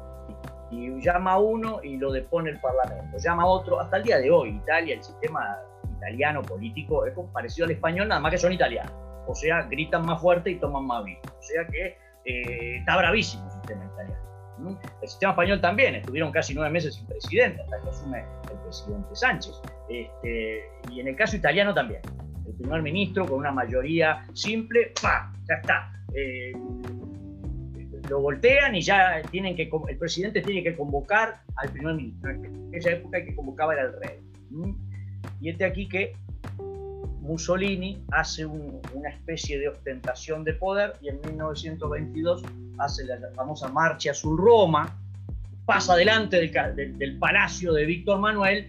Víctor Manuel, que medía menos que yo, medía un metro cincuenta y cuatro, era una garrafa de 13 kilos, Víctor Manuel, sale, ve eso y queda como palo gallinero. Porque dice, uy, estos tipos donde se les ocurra, en vez de ir para la Piazza Garibaldi, entran para el palacio y me hacen vuelta y vuelta. Ahí es cuando Víctor Manuel, en vez de sacar a la policía, a los carabinieri y arrestar a todos los fachis de combatimiento, le dice a Mussolini, lo convoco para que sea primer ministro y forme gobierno.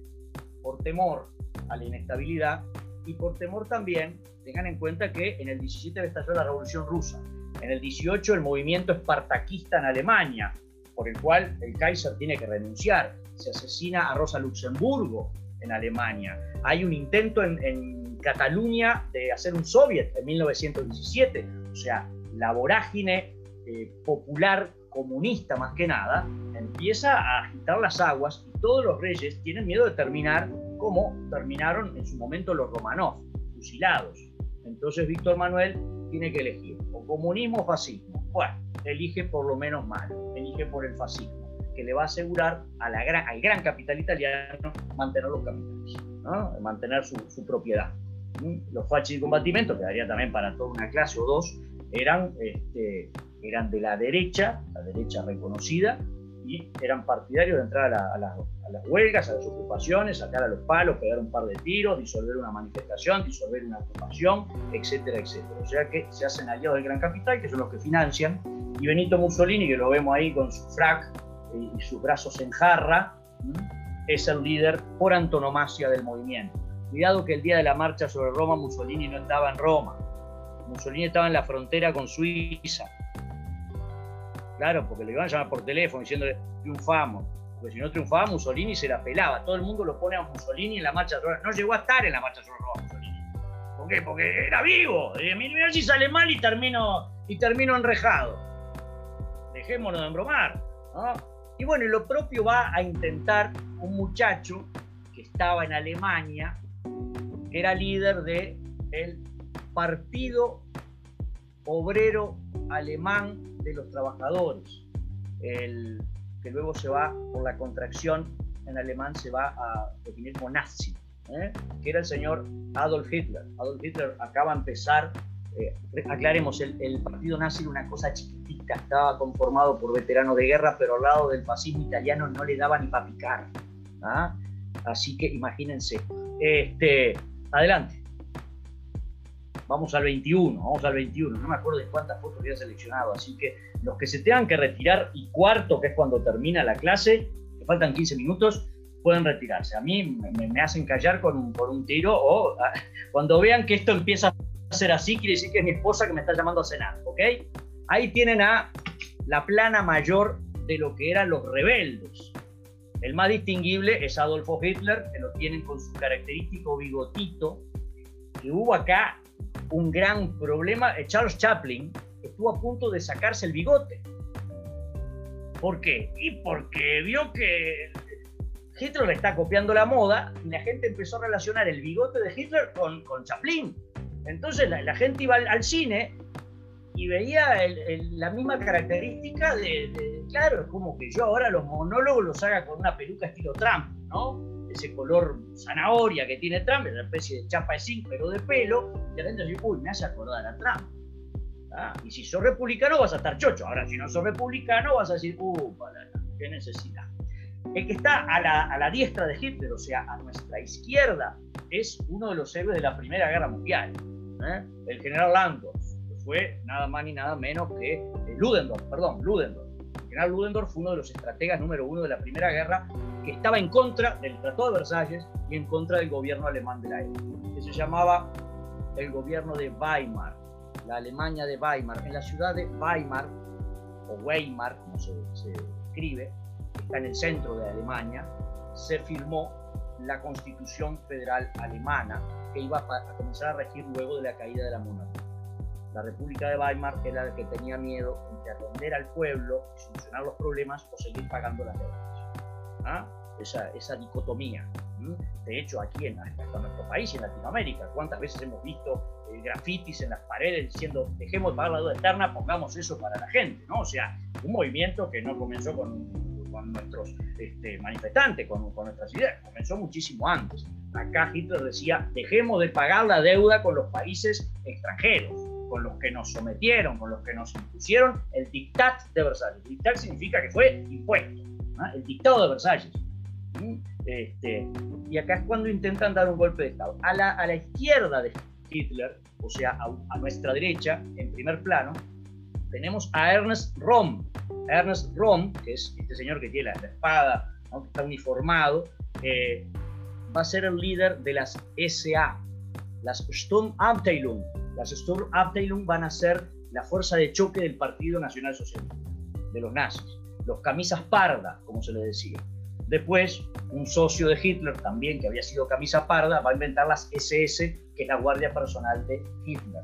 Y van a competir las SS con las SA a ver quiénes tenían más privilegios con respecto al Führer. Y después vamos a ver hasta lo que se llevó. Algún día, algún día damos, damos nazismo. Hitler en 1923 este, intenta dar un golpe de Estado. ¿ah? En una, sale de una, en Múnich, de una, una este, cervecería, una cervecería de Múnich que además tenía un gran, un gran terreno, un gran garaje, un gran muro. Ahí se juntan todos los, los nacionalsocialistas e intentan dar un golpe de Estado que no prospera y a Hitler ¡pah! lo meten preso. Quiso emular a Mussolini y le salió mal. Mussolini por lo menos no estaba ahí, la famosa viveza latina. Hitler, muy germánico, dijo me quedo acá, y se quedó y le fue espantoso, tuvo que salir, estaba herido, la policía lo reprimió, el ejército, ahí cuando está preso y escribe, esperen que lo debo tener por acá, el dicho este, acá se escribe mi lucha, que mi lucha es es un libro que está prohibido en varios países. Este, lo compré en México en la calle. Si ustedes ven esa edición, no tiene ni siquiera el nombre, el, nombre de la editora, ni la dirección, ni cuántos ejemplares se imprimieron. Es una impresión totalmente ilegal. No pregunté si en México estaba o no prohibida mi lucha. Yo lo tengo por motivos históricos, ¿no? Porque si quería analizar el cáncer, tenés que ver la serie. Eh, y ahí Hitler, algunos dicen que no fue Hitler el que lo hizo. Bueno, también dicen que Shakespeare no escribió, que fue, Maradona jugaba bien, pero mejor jugaba el hermano. Bueno, este, los seres humanos desconfiamos de todo. En mi lucha, Hitler hace el punteo de qué es lo que va a hacer y qué es lo que hay que hacer para salvar a Alemania. Lo primero, renunciar a Versalles. Y después ya habla del antisemitismo, que no es el inventor del antisemitismo y de la persecución a los judíos está persiguiendo a los judíos desde la época de, de, Amenofis. ¿ah? La famosa ida de, Moisés por el desierto no fue porque, no, fue porque los, perseguían. ¿ah? A partir de 1492, que los españoles este, unifican la, la península ibérica, se va a dar un resurgimiento del antisemitismo. Pero en Rusia lo hubo, en Polonia lo hubo, en Italia, una, cosa bastante, bastante grande. En España hubo un decreto incluso pero cuando los, los judíos se convertían al cristianismo o decían convertir, lo dejaban, incluso se cambiaban el apellido, de ahí surgieron los sefaradíes. ¿eh? Este, adelante a la siguiente, la número 22, si no me equivoco. Voy a, tratar de ser lo más sucinto posible porque quiero charlar un ratito con ustedes, si no, esto no vale de nada. Ah, ¿qué pasaba del otro lado del mundo? A partir de 1932-33, en Japón, que siempre fue imperialista desde el año 1865, eh, ante las consecuencias de la crisis del 29, comienzan a tener una gran influencia los militares. ¿Por qué? Porque es un país imperial.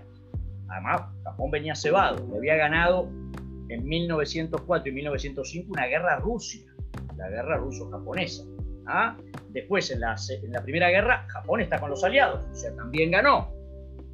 Vengo con viento en la camiseta. Cuando ve que la cosa no se soluciona, a partir del año 33-34, comienzan los militares a tener mucho más influencia en el poder, comienza la invasión a Corea y a China, Manchuria, o sea, Japón está en pleno expansionismo, hasta el punto que los militares van a crear su propia organización política que es el fascismo japonés.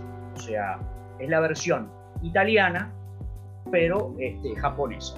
¿ah? Para que vean que el fascismo afecta primero a Italia, en el año 32-33 lo va a hacer en Japón casi simultáneamente como Hitler en el 33 va a ocupar el, va a ser canciller en Alemania. Vamos a la 23 porque a Hindenburg, el presidente alemán, le va a pasar exactamente lo mismo que le pasó a Víctor Manuel.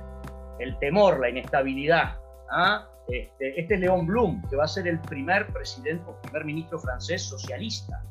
¿ah? En los años 30, León Blum crea el llamado Frente Popular.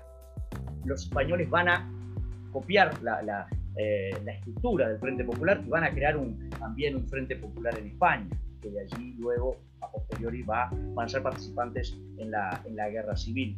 León Blum es el primer socialista de la Tercera República Francesa.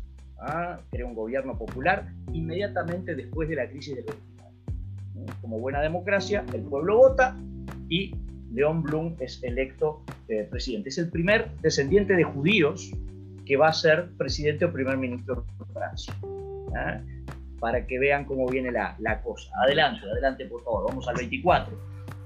Por lo tanto ya tenemos Italia, tenemos a Japón, a Estados Unidos, este es Daladier. Daladier va a ser el sustituto también del Frente Popular de León Blum. Va a ser el que le va a tocar lidiar con Adolf Hitler y con Mussolini. Nada más ni nada menos. Este era petizo como yo también, pero aparentemente iba para adelante. Vamos a ver qué va a pasar después. ¿Qué pasaba en Inglaterra? Bueno, en Inglaterra, ahora vamos a ver en la foto, número 25, Inglaterra también es una democracia, están los conservadores y están los, liberales, está el Partido Laborista.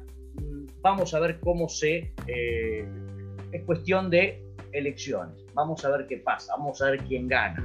En la foto número 25 vamos a ver que de a poquito eh, Churchill está en el ostracismo, no estaba todavía, estaba como primer ministro el señor Neville Chamberlain, que va a ser el que le va a tocar también lidiar, entre otros, con Mussolini y con Hitler. El señor Chamberlain es tremendamente pacifista, es muy pacifista. Es el primero que se toma un avión en el día para ir a charlar con otro, en el caso de Hitler, el Führer o el canciller alemán. Él inaugura la llamada diplomacia de aeroplano, como se le llamaba. Hasta antes de eso se tomaban el barco tranquilo y pasaban días en donde se los recibía. Chamberlain va en el día, se reúne con Hitler, se toma otro avión y vuelve. Esa es la, innovación de la diplomacia de la época. Este, una cosa bastante arriesgada, ¿no? Porque estamos hablando que hace 15 años que hay aviones, 20. Yo qué sé, yo no me hubiese subido, pero Chamberlain sí lo hizo. Foto número 26, por favor. Ya tenemos más o menos planteada cómo viene la cuestión. En, Inglaterra, gobiernos democráticos como en Francia, y en el año, este, en Estados Unidos vimos al señor Franklin Roosevelt, que lo vamos a ver ahora en una foto. En Japón, gobierno militarista para salir de la crisis por la inestabilidad. Y acá lo que les comentaba al principio, el señor, eh, el señor presidente, el presidente Hindenburg, héroe también de la, de la Primera Guerra, de la, más rancia aristocracia, aristocracia germánica, militar, presidente de la República, nombra en el 33 a Adolf Hitler como canciller. Ah, era la única opción que quedaba aparentemente y Hitler se compromete a formar un gobierno de coalición entre todo el espectro político. ¿eh? liberales, algún socialdemócrata tirado al centro. Solo tres de los ministros en un principio van a ser nacionalsocialistas. O sea, al principio Hitler se manifiesta como una persona aperturista, lo mismo que Mussolini cuando ocupa el poder en el 22. Paulatinamente, tanto Hitler en Alemania como Mussolini en Italia van a empezar a promulgar leyes que van a hacer recaer sobre sí todas las responsabilidades. Hitler lo va a hacer cuando muera Hindenburg en el 34. Ahí Hitler va a fusionar el cargo de presidente de Alemania con el cargo de canciller y va a formar el Führer. ¿ah? No se va a ocupar más el cargo de presidente. Vamos al siguiente, al 27 ya estamos terminando, creo yo, porque quiero escucharlo, repito, quiero escucharlo, no, ya no me quiero escuchar más yo. acá está la expansión alemana en el 35 y el 39. Hitler a partir del 35 comienza a expandirse y este es uno de los motivos por los cuales los países occidentales empiezan a decir, eh, eh, mira, epa, epa, epa, epa, epa, mira lo que está pasando en el centro de Europa. Otra vez, otra vez la pelota a la casa de Doña María. Hitler reivindica colonias, pero no donde estaban antes, que era en Asia y en África. Hitler empieza a reclamar el espacio vital de Alemania, el Lebensraum, porque dice que los alemanes como raza superior necesitan espacio físico para expandir sus capacidades. Y él dice, en Austria hay alemanes viviendo, ¿ah? por ende tienen derecho a ser alemanes y ocupados territorialmente por Alemania. Lo mismo pasa con la tierra de los Sudetes, que es la, la Checoslovaquia. Tenemos a Prusia Oriental del otro lado, nos dividieron en dos. ¿Por qué tenemos que pedirle permiso a los polacos para pasar a ver a nuestros padres y estar en, Prusia? ¿Por qué los franceses ocupan la zona desmilitarizada, ahí en la zona de Alsacia y Lorena? ¿Por qué están los, franceses allí? Usurpando nuestros derechos mineros, eh, reprimiendo a nuestros, a nuestros obreros y trabajadores. Acá empieza el lío. Hitler empieza a reclamar, y en el caso de la zona de Renania, la zona, la zona de Alsacia y Lorena, que es entre Bélgica, Francia y Alemania, la ocupa militarmente y los franceses no hacen nada. Ahí lo tienen marcado. ¿eh? Y a poquito Hitler se empieza a anexar territorios. En Austria va a ser por un plebiscito. ¿eh? El presidente austríaco, que era socialdemócrata, no quería saber de nada con la anexión de Austria al Tercer Reich, pero la fuerza de los acontecimientos puede más que él. Tengamos en cuenta esto. La clase gobernante en Austria, que teníamos unos 50, 60 años de promedio, 20 años antes habían sido los soldados que en el Imperio Austrohúngaro habían peleado en la Primera Guerra. O sea, había un nacionalismo importante en Austria, lo sigue habiendo hasta hoy, hasta el punto que los austríacos dicen que el mejor alemán no se habla en Alemania sino en Austria, que lo dicen hoy en día. ¿Ah? Para que vean el nacionalismo. Y ahí tienen lo que es Checoslovaquia, Austria, esos son todos este, territorios que comienzan a ser parte de lo que Hitler llama el tercer imperio, el tercer Reich. ¿Por qué el tercero? Bueno, porque los anteriores habían sido con Guillermo y el anterior también había sido con Federico el ¿no? O sea, tenemos una herencia imperial alemana importante. Vamos a la 28 y ahora sí creo que ya estamos pegando en el palo y directamente charlamos entre nosotros, habilitamos los micrófonos y ven, bueno, esto es cuando se juntan de vuestra izquierda a vuestra derecha, ya lo conocen estas fotos, esta es la foto de familia oficial, vieron cuando ahora vemos la foto de familia del G8, que están todos sonrientes arriba de un podio, ah, ah, ah. bueno, en aquella época no se usaba reírse mucho, como verán, tampoco la reunión ameritaba la risa, está de vuestra izquierda a vuestra derecha, está el señor Chamberlain, primer ministro británico, el señor de la Die, el primer ministro francés o presidente francés, que se había sido ministro de guerra, ahora ya era presidente, en el medio el, eh, el anfitrión, Adolf Hitler, porque esta foto de Múnich, a, la, a la izquierda de Hitler está Mussolini, y a la izquierda de Mussolini está su yerno, el conde Ciano, que era el canciller italiano, canciller en el, sentido que usamos nosotros, el ministro de Relaciones Exteriores. Se había colocado bien, se casó con la hija de Mussolini, ¿no? Hablame de, ¿eh? El famoso, ¿eh? Bueno, después lo nombro. Eh, se, colocó el muchacho. Además era muy pintún. El conde Ciano tiene una pinta de Gardel impresionante, alto, bien, dice que era pobre, la hija Mussolini tenía una, guampa grande. Bueno, vamos al siguiente, al 29. Este, pero ya no decía nada, iba y lloraba con, el duque, decía, ay papá, hoy Ciano no, no vino, no vino a casa, bueno, deja, nena, los hombres son así, le decía Mussolini, porque Mussolini era mujeriego como él solo.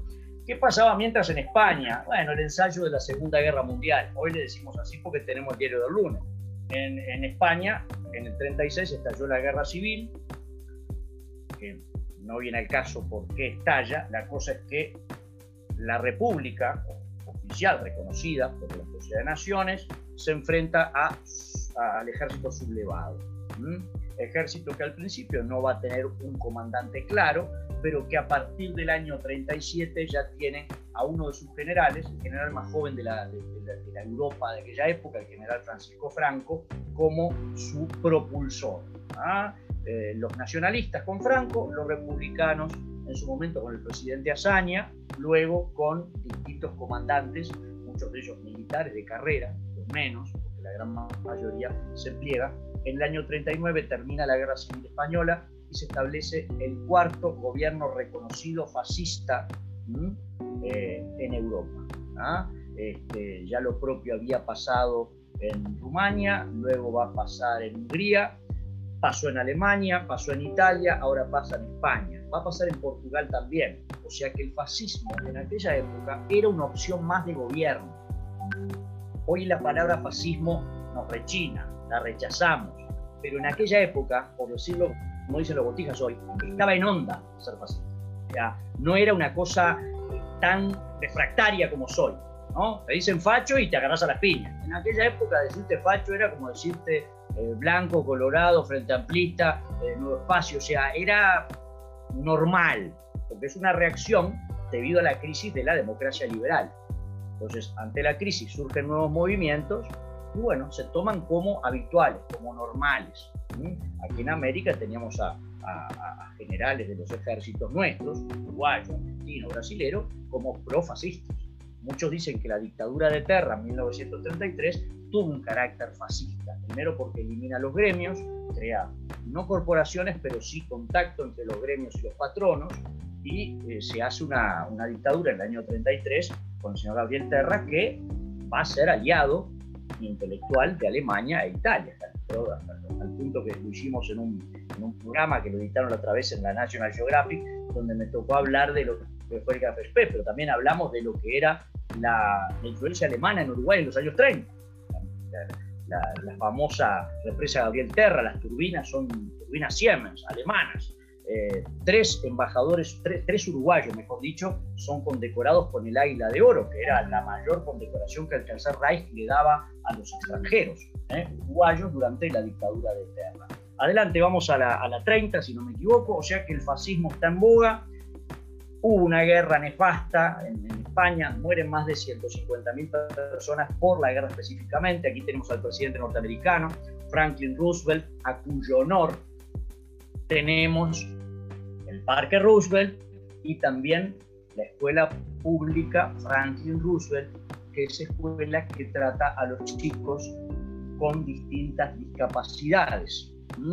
¿Por qué? Porque Roosevelt en su juventud había sufrido eh, la enfermedad llamada polio, la cual le deja resentidos sus miembros inferiores y va siempre en silla rueda. O, o, fíjense bien las otras fotos de Franklin Roosevelt, que si no está sentado en una silla, está de pie y tomado del brazo de alguien, de su edecán militar o de su secretario o, sostenido de algo. Hizo su campaña en tren, la campaña por la cual fue electo por primera vez, y él no bajaba del tren siempre se quedaba agarrado de la baranda del último, del último vagón. ¿eh? En torno al último vagón se organizaba el speech que decía Roosevelt, porque no quería mostrar esta discapacidad, hasta el punto que Hitler respectivamente le decía el minusválido. ¿ah? Esta fue la razón por la cual Estados Unidos se siente disminuido ante un Führer que en un día te hacía 6, 7, 10, llegó a hacer 11 discursos en un día. ¿ah? Porque iba en avión para todos lados Hitler. ¿eh? Bajaba, hacía un discurso de una hora, se tomaba el avión y iba a otro lado. Acá surge Superman.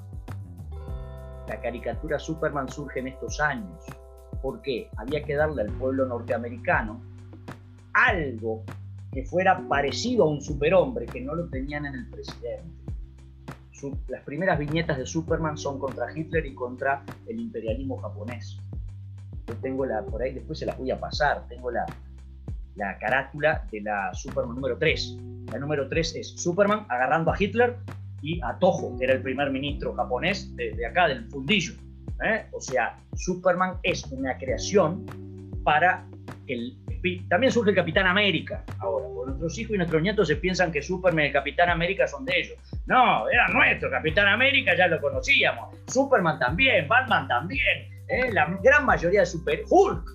A ver, nosotros vimos eh, en la televisión a Hulk. Va a llegar a los chiquilines, se piensa que no, no, Todas esas cosas ya las vivimos nosotros. Teníamos las revistas, teníamos los álbumes, nos disfrazábamos en carnaval para ser de, Superman. ¿eh? Nos poníamos una toalla roja al cuello y nos, tirábamos del placar y nos hacíamos, nos hacíamos puré la frente. Bueno, esa, ya nosotros lo hacíamos también. Éramos superhombres y supermujeres también. La foto 31, por favor, con una de sus sobrinas, no una de sus hijas ahí.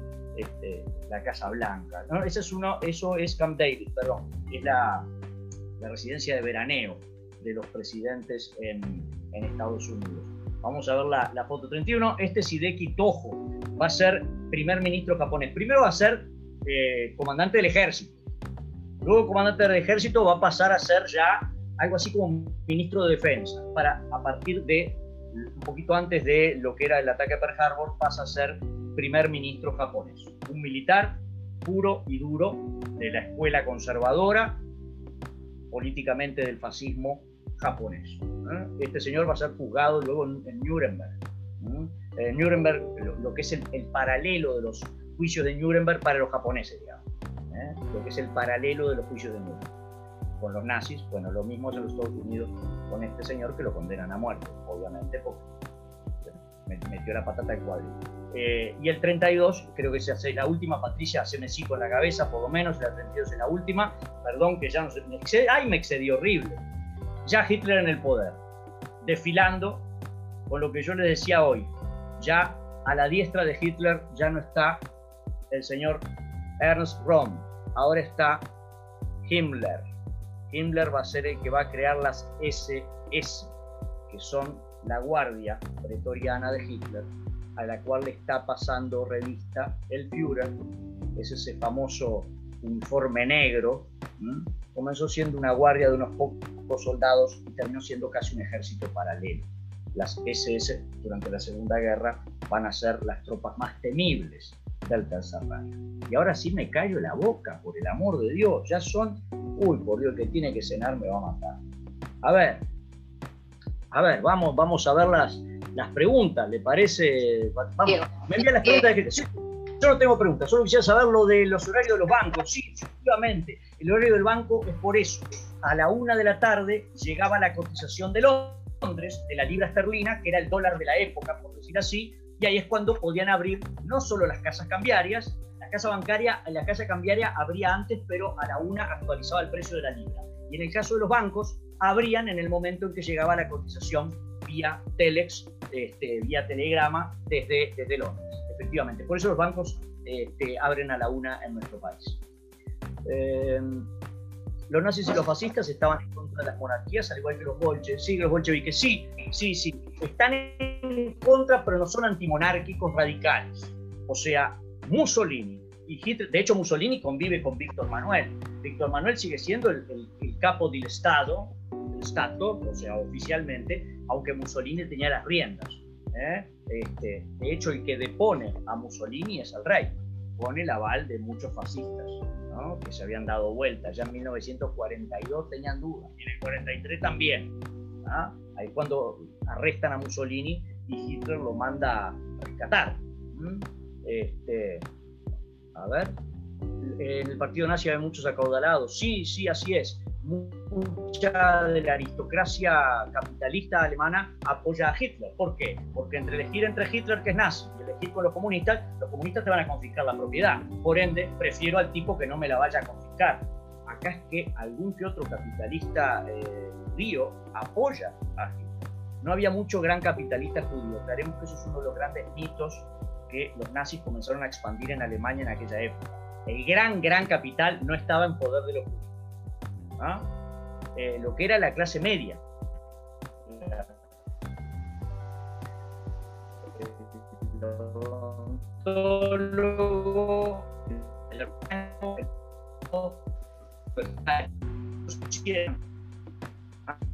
pero no había grandes capitalistas. en los hechos, la economía ¿ah? era la gente de, Daimler, la gente de la Bay, épocas pretéritas a los grandes gremios medievales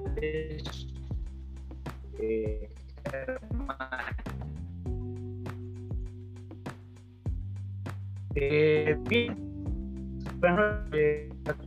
Hitler no luchó en la batalla de la Primera Guerra Mundial, se desempeñó en la cocina. No, no es que se desempeñó en la cocina. Hitler lo que hacía era un mandadero de, eh, orden entre las trincheras, llevando orden. Era un corre ve y viene.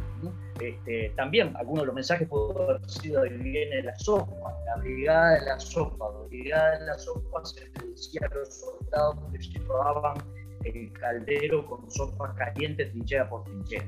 Pero no, no, él no estuvo en la cocina, él lo que era era un cabo, cabo del ejército alemán, del ejército del Kaiser, que iba como correo. Era un soldado, ¿no? Una cosa está en la trinchera resguardadito y otra cosa pasa de trinchera y trinchera. En el momento que se levanta algo, los ingleses llegaban y los franceses también. No entendí bien esto del ciclo de clases hasta noviembre. ¿Será solo tema Segunda Guerra Mundial? Sí, sí, sí. Este, está, va a ser Segunda Guerra Mundial y todas sus etapas. Muy bueno este primer encuentro, muchas gracias, no tengo preguntas, debo dejar el grupo minutos. Adelante, proceda. Este, eh, muy interesante todo, gracias, por favor. El contrabando del alcohol en la época de la ley seca, bueno, es muy sencillo. Se contrabandeaba como se contrabandea o se eh, la hierba que viene de Brasil, este, o los cigarrillos se lo ponía en un, por ejemplo, en un tanque falso de combustible en las cachilas, en, los camiones. Eh, los, camiones frigoríficos también, los que llevaban las reses para, para, este, para las carnicerías, ¿eh? salían de los, de, frigoríficos y eh, tal vez en vez de carne tenía bonas, por ejemplo. Había túneles, había túneles en los cuales se elaboraban, cuando venía el camión supuestamente para cargar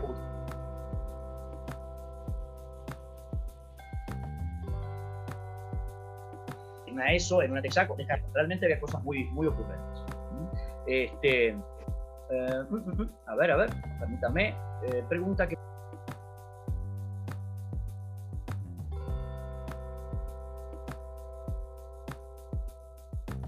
Noruega para proteger Suecia, era el principal centro de abastecimiento de metal. Finlandia, al tener bastante problemitas, incluso con Rusia va a haber una guerra, la, guerra ruso-finlandesa, nórdico propiamente dicho. Dinamarca fue un país que el Hitler lo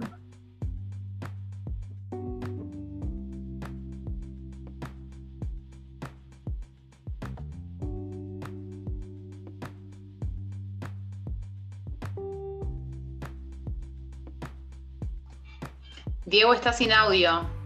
¿Por qué motivo? No lo sé. ¿A qué, Misterios del Zoom. Ah, bueno, vamos a. ¿Ahora? Ahora bien. ¿Ahora? ¿Ahora? ¿Ahora? ¿Ahora? Ahora bien, muy bien, perfecto. Sí, había muchos alemanes que eran judíos. El propio Carlos, Carlos Marx, Carlito Marx, era, era judío y alemán. Friedrich Engel, también judío y alemán. Era, era el, el partido comunista alemán tenía mucho poder. Era, eh, si bien no era una gran mayoría, era un partido que metía para adelante. ¿eh? Estaban, cuando se peleaban los camisas pardas, las, las SA, se peleaban mucho con las brigadas armadas de los grupos comunistas. O sea, llegaron a, agarrarse y en el medio de la policía tratando de separar. Eh, ¿Quién preparó el ejército alemán entre la Primera y la Segunda Guerra Mundial? ya que la expansión tuvo que ser acompañada militarmente. Sí, sí, efectivamente. Eh, primero, el ejército alemán lo que hace es actuar como que no se están armando. Cada vez que viene alguna visita de la Sociedad de las Naciones, así como hoy van inspectores de eh, las Naciones Unidas a Irán o a Corea del Norte a controlar, a Corea del Norte no están entrando, pero a Irán sí a controlar si están enriqueciendo material para bombas atómicas, por ejemplo. ¿ah? De la misma manera, había visitado a las Naciones a Alemania y Alemania, muy por onda, le mostraba las eh, maniobras militares y en las maniobras militares se veían a eh, soldados a caballo, se veían a cachilas disfrazadas de tanques de guerra, porque no tenían carros, entre comillas, no tenían, los estaban fabricando de cotelete. Eh, una cosa que me enteré el año pasado, la Fuerza Aérea Alemana, que no tenía supuestamente pilotos, se entrena en Rusia. Stalin le entrena a Hitler pilotos, como le entrenó también pilotos a la República Española durante la, durante la Guerra Civil. Eh, o sea que se adapta la, la, armada alemana, lo que sería la Kriegsmarine, y ahí surgió el Graf Spee. el Graf Spee es un, es un acorazado de bolsillo, o sea, es más pequeño que un acorazado de la Primera Guerra, pero con una potencia de fuego superior a un crucero británico. ¿ah? Este, no con tanta velocidad como un crucero británico, pero con un armamento importante. Recuerden que Gran aquí se enfrenta a cuatro cruceros británicos, uno de ellos sale antes de la última batalla y queda el Ajax, el Exeter y el Aquiles. ¿ah? Este, o sea que los alemanes empezaron de, de cotelete y escondidos a preparar un ejército hasta que el año 33 Hitler renuncia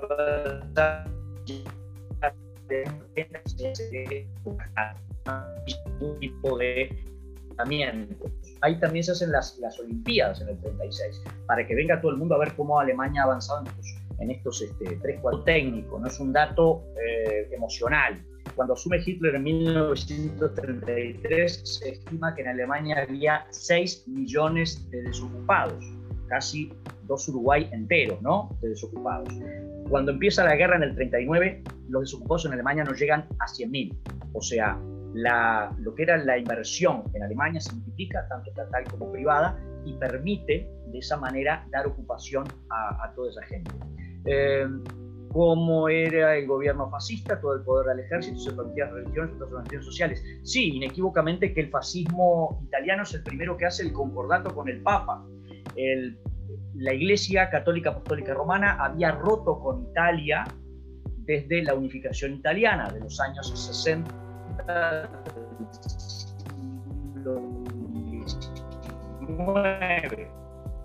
Bueno, y hoy el concordato fue Mussolini y el Papa, para que vean que eh, la cosa, en aquel momento el Papa estaba Pío IX, Pío IX, ¿eh? Pío IX es el, el, Papa durante, este, perdón, no, eh, posterior, posterior a Pío, me estoy confundiendo, me estoy confundiendo de Papa, me estoy confundiendo con la guerra en México, perdón, ahora lo voy a corregir. Este, el Papa hace un convenio con Italia, Italia reconoce al Vaticano, el Vaticano reconoce al Estado italiano y a partir de allí comienza una especie de patinazgo de la Iglesia Católica con Mussolini. Se llevan bastante bien. ¿ah? Ahí Mussolini juega en una, en una, este, especie de, de, línea y también el, el Papa, ¿no? Porque al fin y al cabo el Vaticano está en el medio de Italia, no conviene tenerlo de enemigo, pero Mussolini es el primero que se reconcilia con la Iglesia Católica Apostólica Romana. Eh, es cierto que eh, me el por favor. Eh, el estaba en el pueblo con la supuesta venta del coche del pueblo. Ah, sí, lo famoso, el auto del pueblo. En realidad era un, le quiso hacer la competencia a Ford. Ford inventó el famoso Ford T, que era un modelo a escala, eh, perdón, a gran escala, eh, en gran cantidad, y Hitler mandó el pueblo, Volkswagen. Se vendía a muy, a muy bajo costo realmente y mucha gente lo, lo, compró. No, no, sé específicamente eh, nuestro interlocutor o interlocutora a qué se refiere con, con, el engaño. Era un auto que se siguió fabricando hasta hace relativamente poco. Este, dicen muchos que girando el, símbolo de Volkswagen se formaba la esvástica, girándolo a gran velocidad nunca se me dio por robar el símbolo Volkswagen y hacerlo, pero si alguno tiene un Volkswagen, agarre un destornillador, saque el Volkswagen y empiece a girarlo. Si no sale la esvástica, les pago el service. Eh, quiere decir que fue una mentira de alguien. Em, muchas gracias, por favor. Los acorazados bolsillo nunca invadieron a Suecia los alemanes.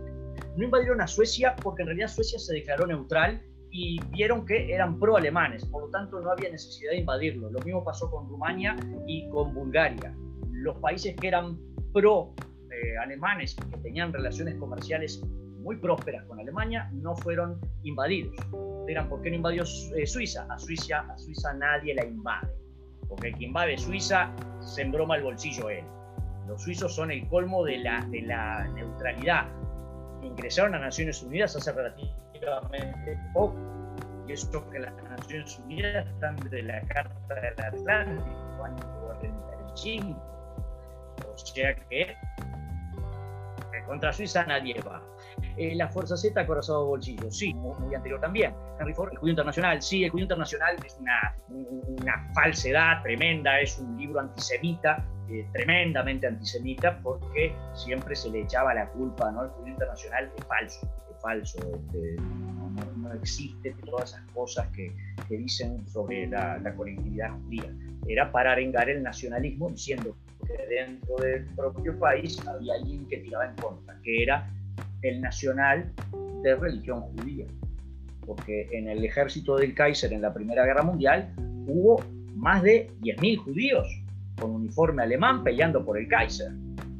Yo tengo un amigo acá que es de la colectividad judía uruguayo que me dice, a mi abuelo lo mató, eh, mi abuelo murió por el Kaiser y a mi padre lo mató Hitler, me decía él. O sea, no eran otra, otra raza, eran alemanes de religión judía, eran alemanes.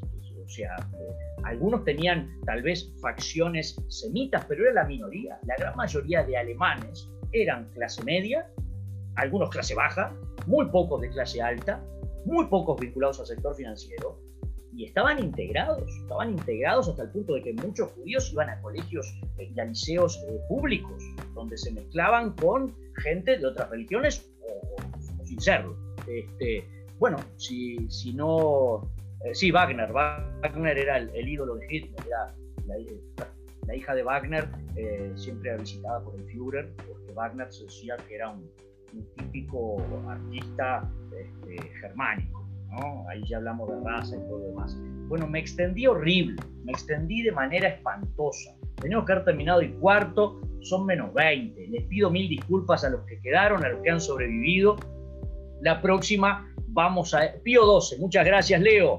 Pío 12 era el papa que está, el papa de el papa que